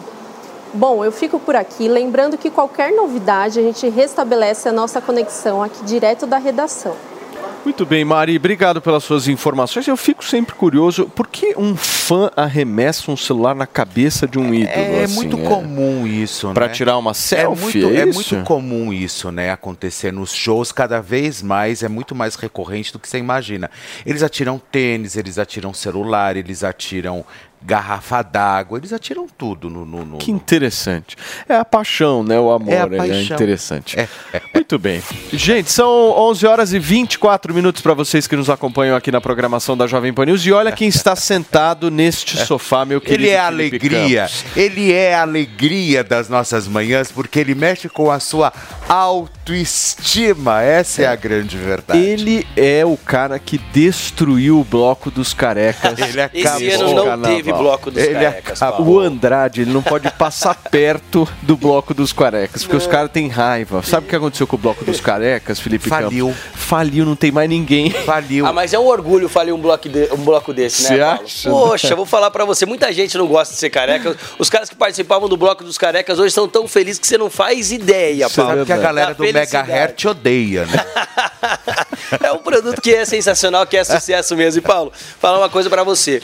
A gente tava conversando com cliente, eu sempre gosto de contar essa história aqui, porque realmente isso mexe muito com as pessoas. Sim. Quando começa a cair o cabelo, quando o assunto é ficar careca, calvo, quando você descobre que é por genética, então piora, porque você fica, poxa, por genética não tem como eu fugir. De um jeito ou de outro vai sobrar pra mim. Só que se você usar o Hervik, por exemplo, ele é um produto que ele vai fortalecer a raiz do seu cabelo. Claro. Então essa realidade não vai se tornar pra você também. A dica que eu dou, gente, já pegar o telefone, já ligar no 0800 020 1726. Telefone Pode ligar agora. autoestima. É o telefone da autoestima, 0800 020 1726. Cliente nosso do Nordeste, inclusive, Felipe, que eu encontrei aqui na galeria, ele fazia 10 anos que fazia tratamento 10 anos. com medicamentos e tudo mais pra segurar o cabelo. Pra segurar, porque ele falou que o cabelo dele não E crescia. medicamento, inclusive, mexe com a impotência. Muito, muito. O que, que acontece? Ele usava o, o medicamento para segurar o cabelo. Ou seja, não era para crescer o cabelo, era É pra para segurar. estancar só a Pra queda. estancar a queda, que muitos, muitos produtos acontecem só isso. Você usa o produto, ele somente estanca a queda. Mas isso aí é tecnologia velha, né? Exato, isso aí é coisa antiga. Ele começou a usar o Hervik e ele conseguiu substituir esse tratamento de 10 anos que ele fazia pelo Hervik. Ou seja, o Hervik é local, você espirra na região onde está a entrada, onde está a falha. Os produtos que ele tomava, não. Ele conta que quando começou a usar os medicamentos, começou a nascer pelo na mão dele, em cima da mão, vendo começaram a só? aumentar. Pelos no dedo do pé também começaram a aumentar. E a gente não quer isso, né, Na Paulo? A gente quer língua, resolver. na língua. se possível, se desse para crescer pelo lá, nasceria também. O que, Nasceria. acontece? O Hervik ele é local. Você espirra na região onde está a entrada, onde está aquela falha. Às vezes é questão hormonal, às vezes é só uma fase que está passando de ansiedade, muito estresse, que o cabelo cai em excesso.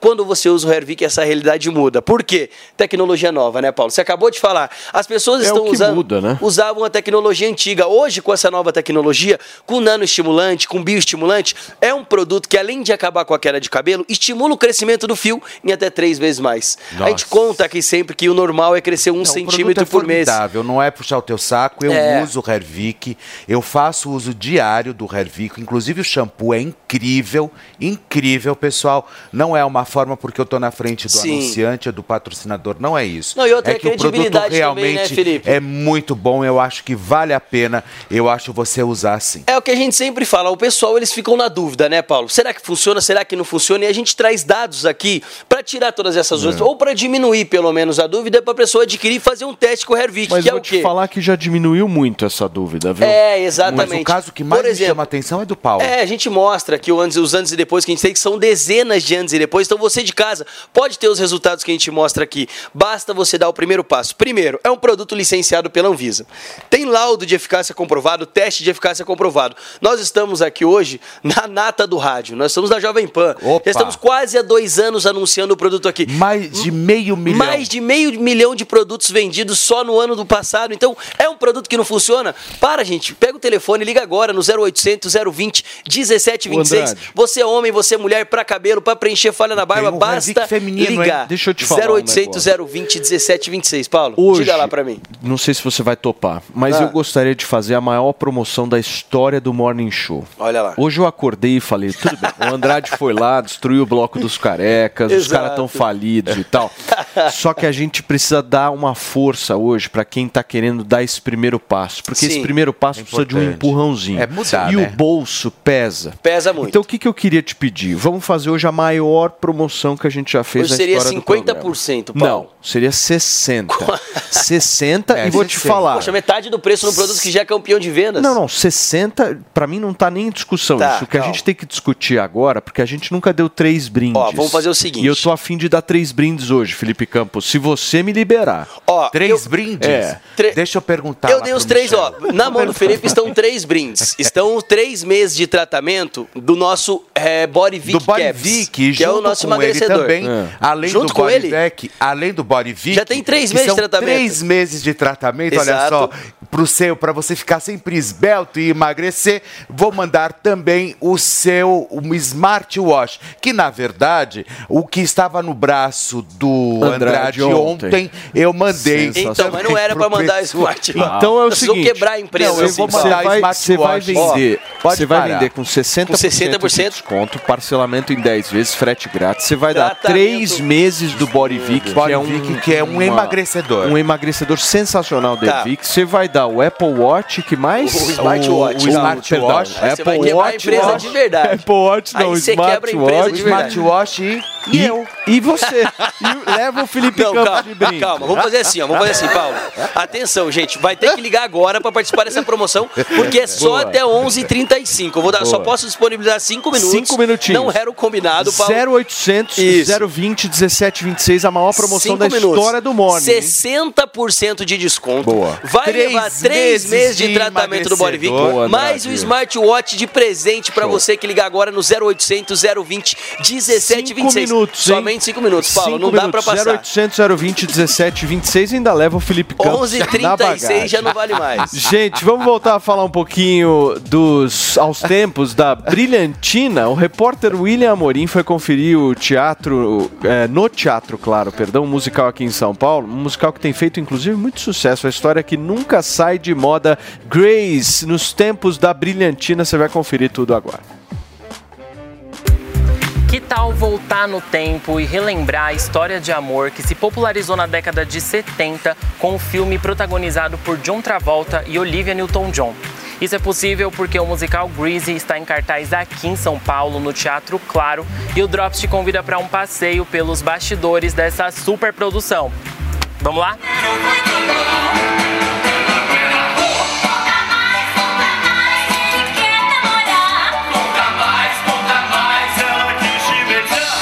E como que foi a sua preparação para viver uma jovem do, da década de 50?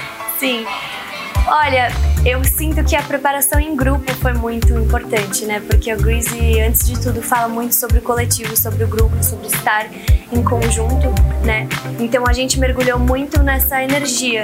É, e a Sandy, em particular, ela se destaca um pouco dessa, dessa galera, dessa juventude, dessa rebeldia, por ela ser um pouco mais boneca, mais certinha. É, ela viveu um tipo de realidade até o momento. E, na minha opinião, ela, no final do espetáculo, se permite viver outro lugar, assim. Eu tomei uma taça de champanhe no casamento do meu primo uma vez. então você vai adorar isso aí. O gosto é igualzinho a champanhe. É, mas não é pra beber desse jeito não, garota. Você tem que virar tudo de uma vez, ó, assim. Vai, vai, vai, vai, vai, vai.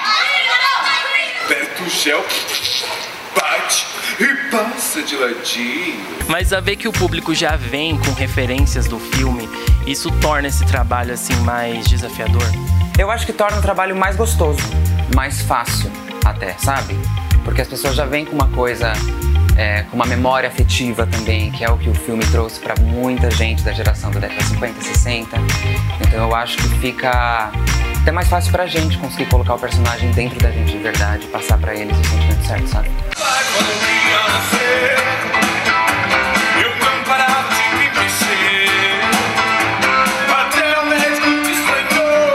Você quer ficar por dentro de tudo que acontece de mais relevante no cenário político e também econômico do nosso país?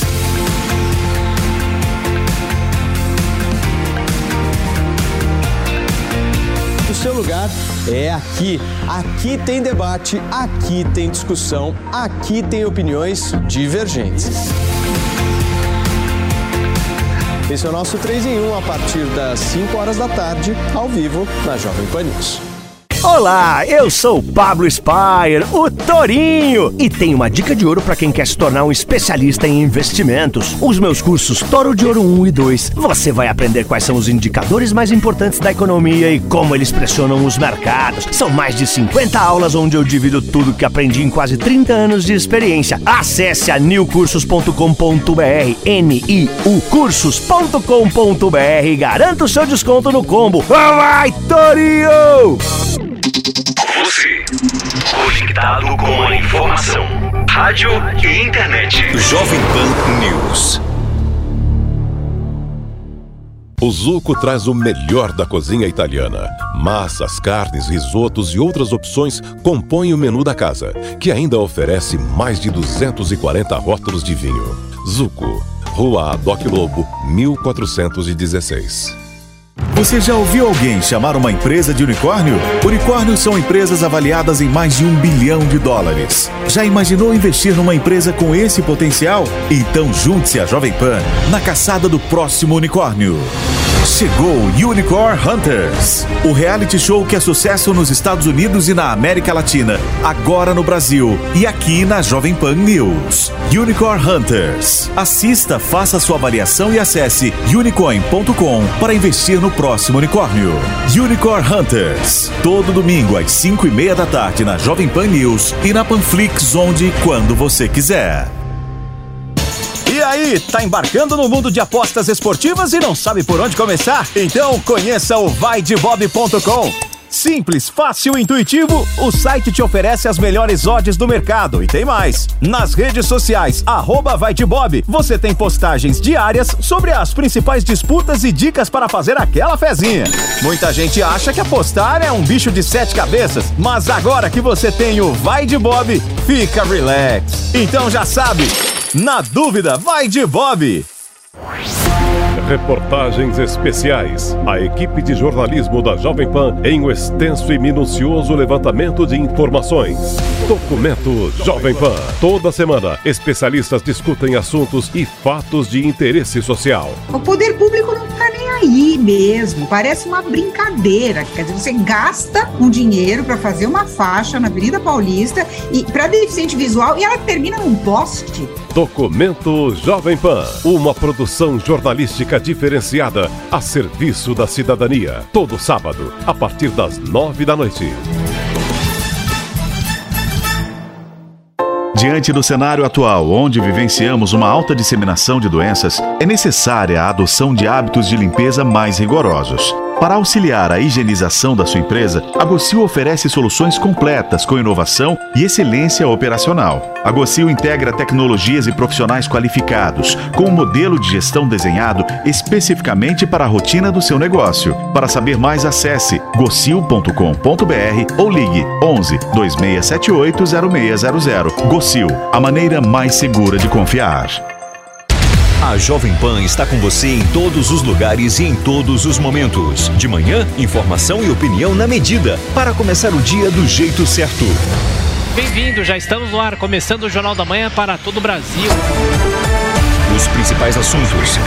A notícia de última hora. Uma frente fria chegou ao Rio de Janeiro. E aquilo que mexe com a sua rotina. Até o momento, o engarrafamento. Tudo passa pelo microfone da Pan. A Jovem Pan está com você o tempo todo, com som e imagem. De Brasília, Luciana Ventura. Certo, Popeta, como é que foi a conversa com o Marcelinho? Do Rio, Rodrigo Viega. Viu só? Acesse jovempan.com.br, baixe o aplicativo da Panflix e se inscreva em nossos canais no YouTube. Jovem Pan News.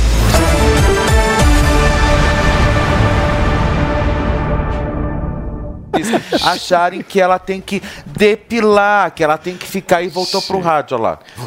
Então, olha, que eu tô pensando aqui uma coisa, não vou falar. São 11 horas e 38 minutos para vocês que chegaram agora ao vivo aqui nesta quinta-feira na PAN. Nós estamos repercutindo um pouco, gente, sério.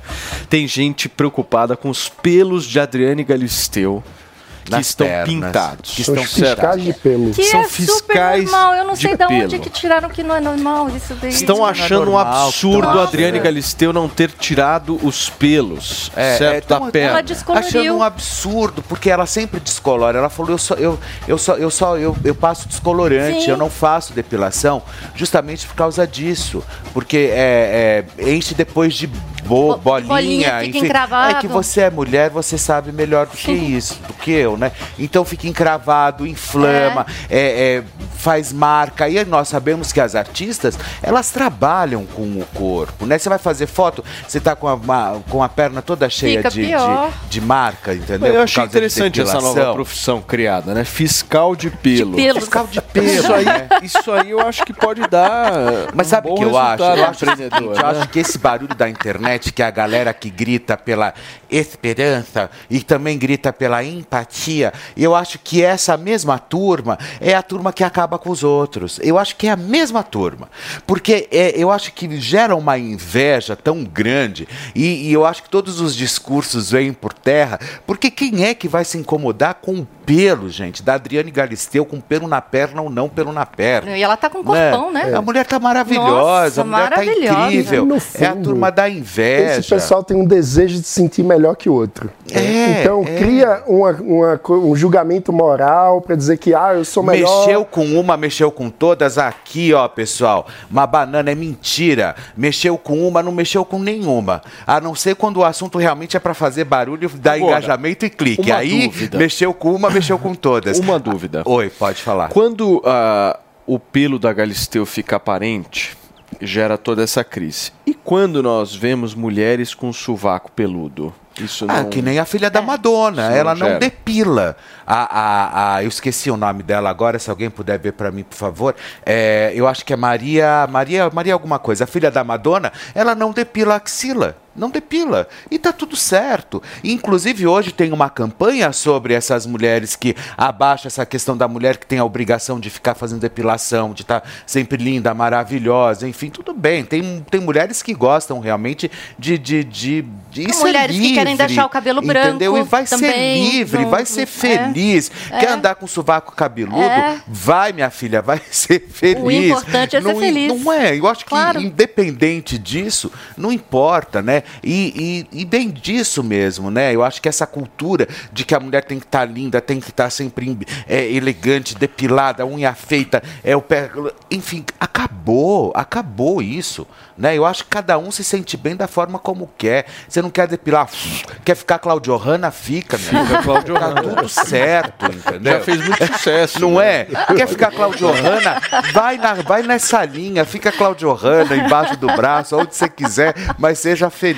Muito bem. Gente, olha só, o ministro da Justiça e da bem. Segurança Pública, Mais Flávio econômico. Dino, determinou a instauração de um novo inquérito policial para ampliar as investigações sobre o assassinato da vereadora Marielle Franco e também do motorista Anderson Gomes. O crime completa cinco anos no dia 14 de março e ainda não existem eh, conclusões sobre os mandantes e nem muito menos as motivações desse caso. Como é que você vê isso, mano? Olha, eu acho que é um caso muito importante e simbólico do ponto de vista da liberdade política, né? Porque a gente está falando sobre uma mandatária que, no exercício do mandato, não se sabe ainda as motivações, mas foi assassinada. Então, é a- não é apenas um assassinato. Claro que todo assassinato é um absurdo e precisa ser apurado.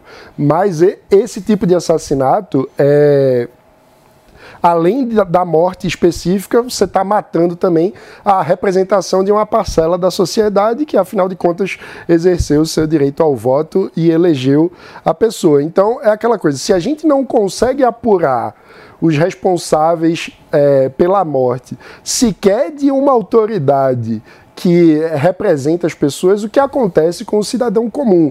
E a gente sabe qual é a resposta. O que acontece é o- essa impunidade que nós temos, o Brasil com esse paradoxo que ao mesmo tempo que prende muita gente sem ter julgamento, não é capaz de investigar, processar e punir os responsáveis por homicídio, que é o pior crime que tem um crime contra a vida humana. Como é que você vê, Ale?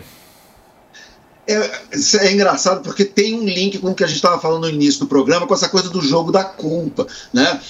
Até crimes, e eu de cabeça a gente pode lembrar, desde o assassinato do prefeito Celso Daniel, a, a morte da Marielle, ao próprio atentado ao Bolsonaro Juiz de Fora, como até esse tipo de atentado ou crime vira discussão política e vira jogo de culpa, quando é um caso de polícia, investigação, eh, Ministério Público, polícia, judiciário, e vira pauta política. Por quê? Porque quanto mais gritaria política, menos trabalho. E eh, mais divisão, mais dedo apontado. Então, que se eh, eh, investigue, é óbvio, é um. É uma morte muito trágica, né? do- de uma vereadora que foi morta por, ter, por ser vereadora, por ter incomodado alguém, ter incomodado algum bandido. Né? Então, é, é, é, que se investigue, que se vá a fundo. Mas, de novo, que o Brasil tente eh, se esforçar para ter discussões políticas que sejam mais produtivas do que apenas jogo de culpa, você é assassino, você matou não sei quem, você. Entendeu? Que aí a gente está sempre dando volta, dando volta e não avançando. Agora, Elaine, do ponto de vista prático, como é que você vê essa investigação? Porque cinco anos também é um tempo considerável e para a gente não saber absolutamente nada, né? Então, resumindo, eu acho que é uma falta de vontade em se apurar. Porque cinco anos, a gente já. Né? Falta de interesse. Cinco anos. Com toda a tecnologia que a gente tem, as câmeras que, que existiam, é impossível não ter se chegado ao nome dos mandantes. É, eu acho que é falta de interesse, é falta de vontade de se chegar. E tivemos troca de comando policial, tivemos uma história muito mal contada na condução da equipe que deveria eh, investigar e apurar o caso. Né? A É. gente sabe que a polícia do Rio de Janeiro, infelizmente, não é exatamente um exemplo de profissionalismo para o Brasil e que, no caso do Rio de Janeiro, a gente tem o problema da associação, muitas vezes, entre uma parcela, claro, nunca podemos generalizar, mas uma parcela da polícia carioca com a questão da milícia, que, é, inclusive, a Marielle, no seu mandato, Combatia. combatia a milícia. Então, a gente, é, enfim, há indícios de que é possível que tenha uma manipulação Exatamente. para não ter apuração dos fatos. E isso é muito perigoso, porque quer dizer que uma parcela do crime organizado tem um poder de influência sobre o Estado brasileiro a ponto de atrasar uma investigação, de fazer com que a investigação não ande. Exatamente.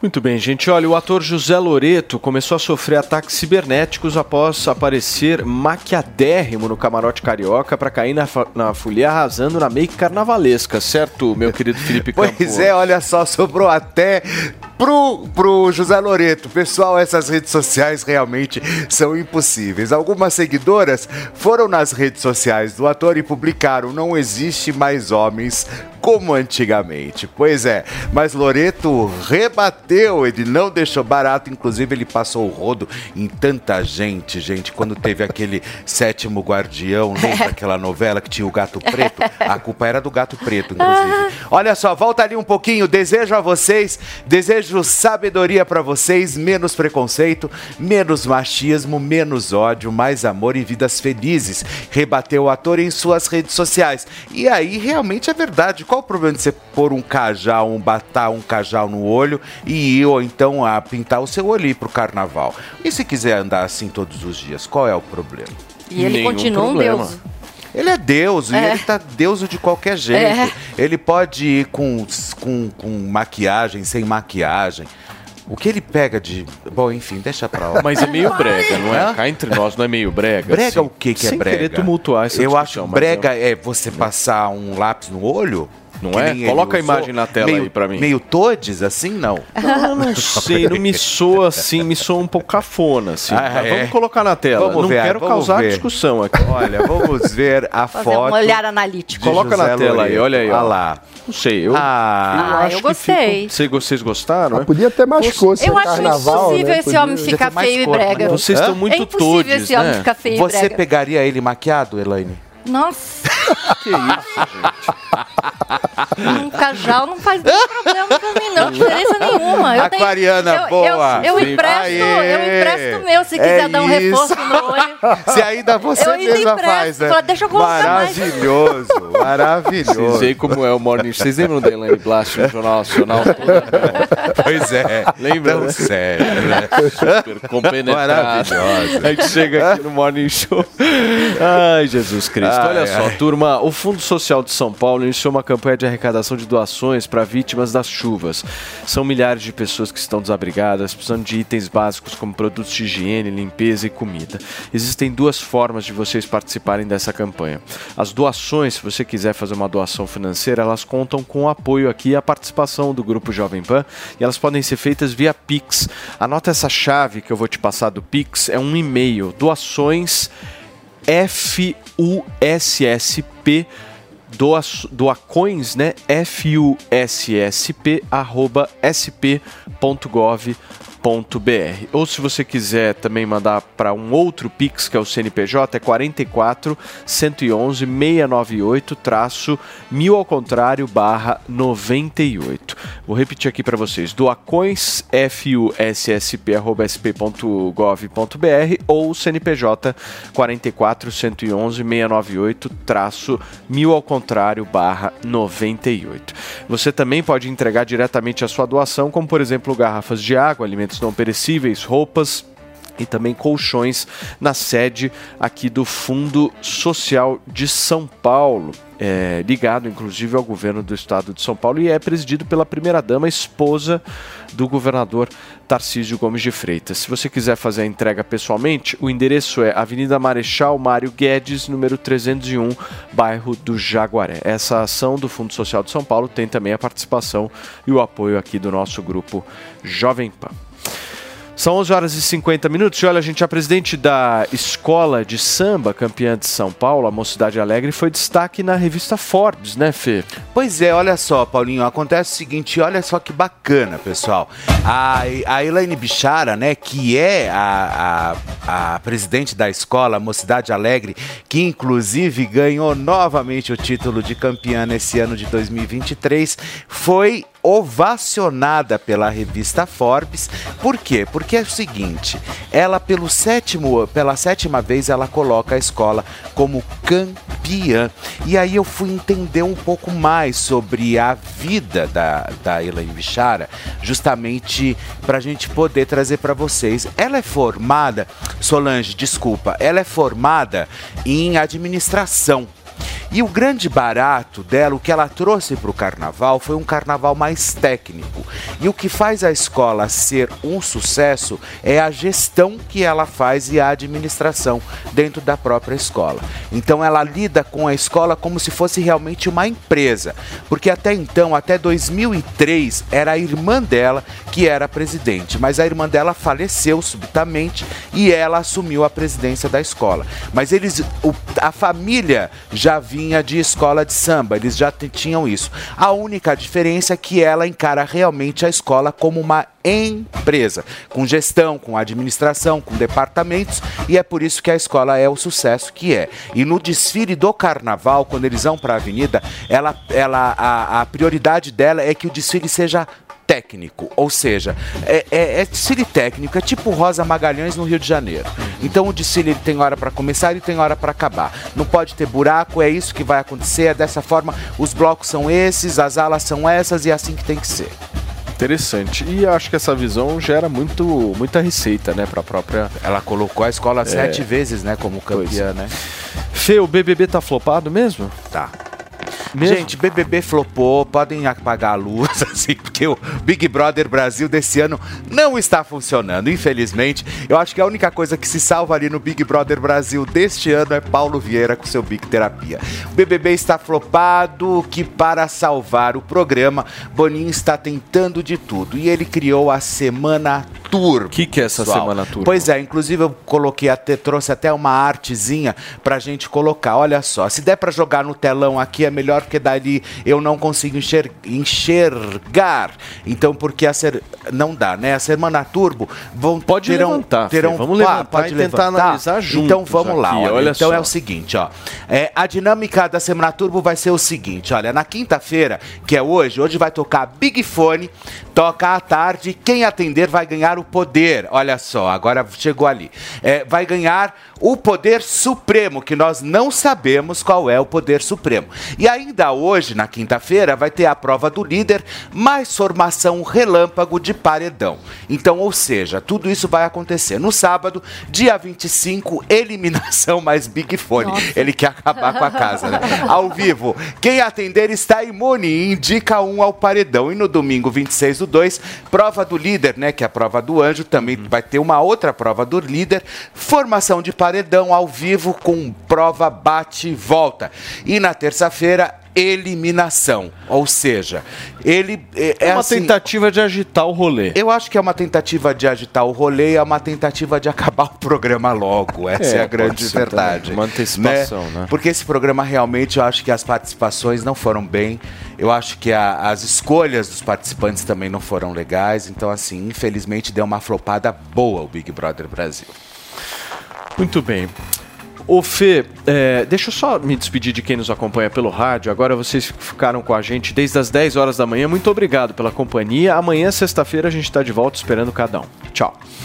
E para vocês que seguem aqui na TV, Jovem Pan News e no nosso queridíssimo YouTube, você fala muito das musas, né? Mas e Das os musas. musos? Tem os Conta musos um pouquinho do carnaval.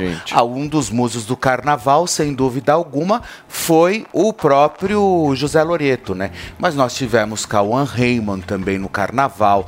Nós tivemos, nós tivemos é, Ai, foram Pedro Scooby. Nós tivemos tanta gente bacana, mas tantos homens maravilhosos nesse carnaval que foi uma coisa incrível. Mas amanhã eu posso trazer mais detalhes sobre os homens no carnaval. Uhul! E o Mano em Olinda, Precisa. né? Claro. O Mano em Olinda. Não, o Mano em à Olinda foi um negócio muito Ele trouxe louco, até bolo de rolo pra gente hoje. Você não tá entendendo.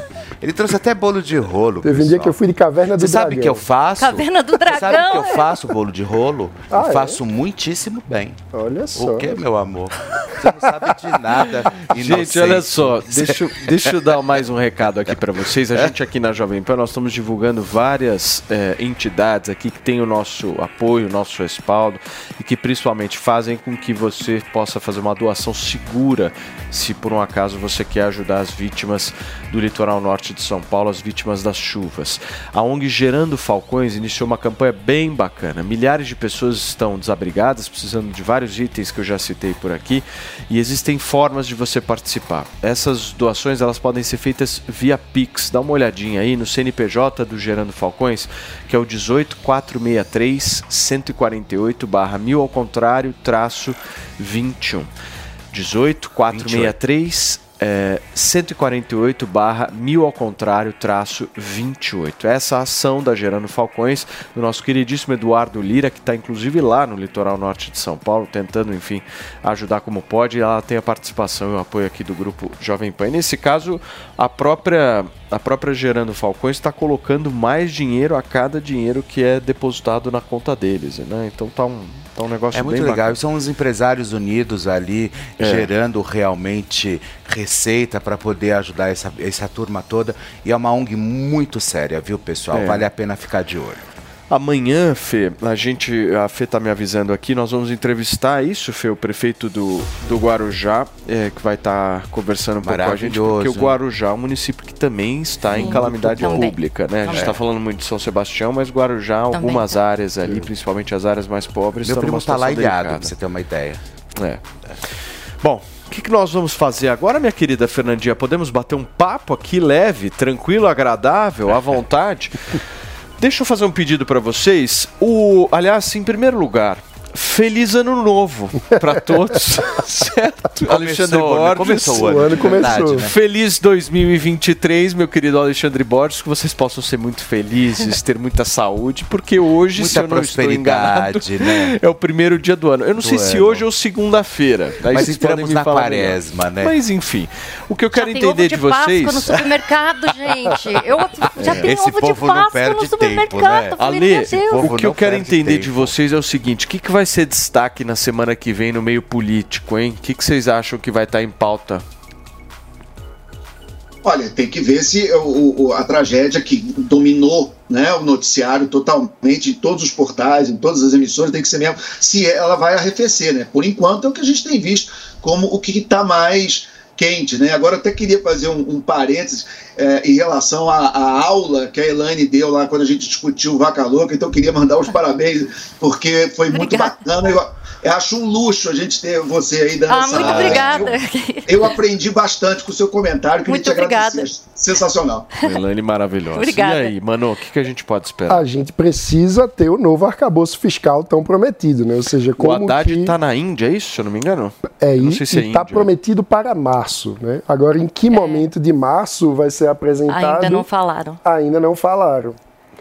Mas a promessa é que vão apresentar com prazo para a sociedade discutir antes de Isso. ser apreciado no Congresso. Então, passado o carnaval, é hora de perguntar qual é o plano do governo para pagar as contas. O Elaine, e segunda-feira que vem tem alguma coisa importante aí, não tem? Então, tem duas coisas importantes que vão acontecer semana que vem. Na segunda-feira vai sair o dado de endividados da Serasa, de quantos brasileiros a gente sabe que tem crescido esse dado, inclusive de empresas que a gente tem visto aí, muitas empresas aí passando por dificuldades e, obviamente, Opa, 30 pessoas segundos. físicas. E o PIB de fechado de 2022. Quanto que o nosso país cresceu no ano passado? Eu acho que esse é o dado mais importante da semana que vem. Vai sair dia 2 de março. Boa. Gente, nós vamos ficando por aqui. Muito obrigado, Alexandre Borges, Felipe Campos, Um Helene Basti, obrigado, o nosso pessoal. Mano Ferreira. Amanhã a gente está de volta sexta-feira esperando cada um de vocês. Tchau.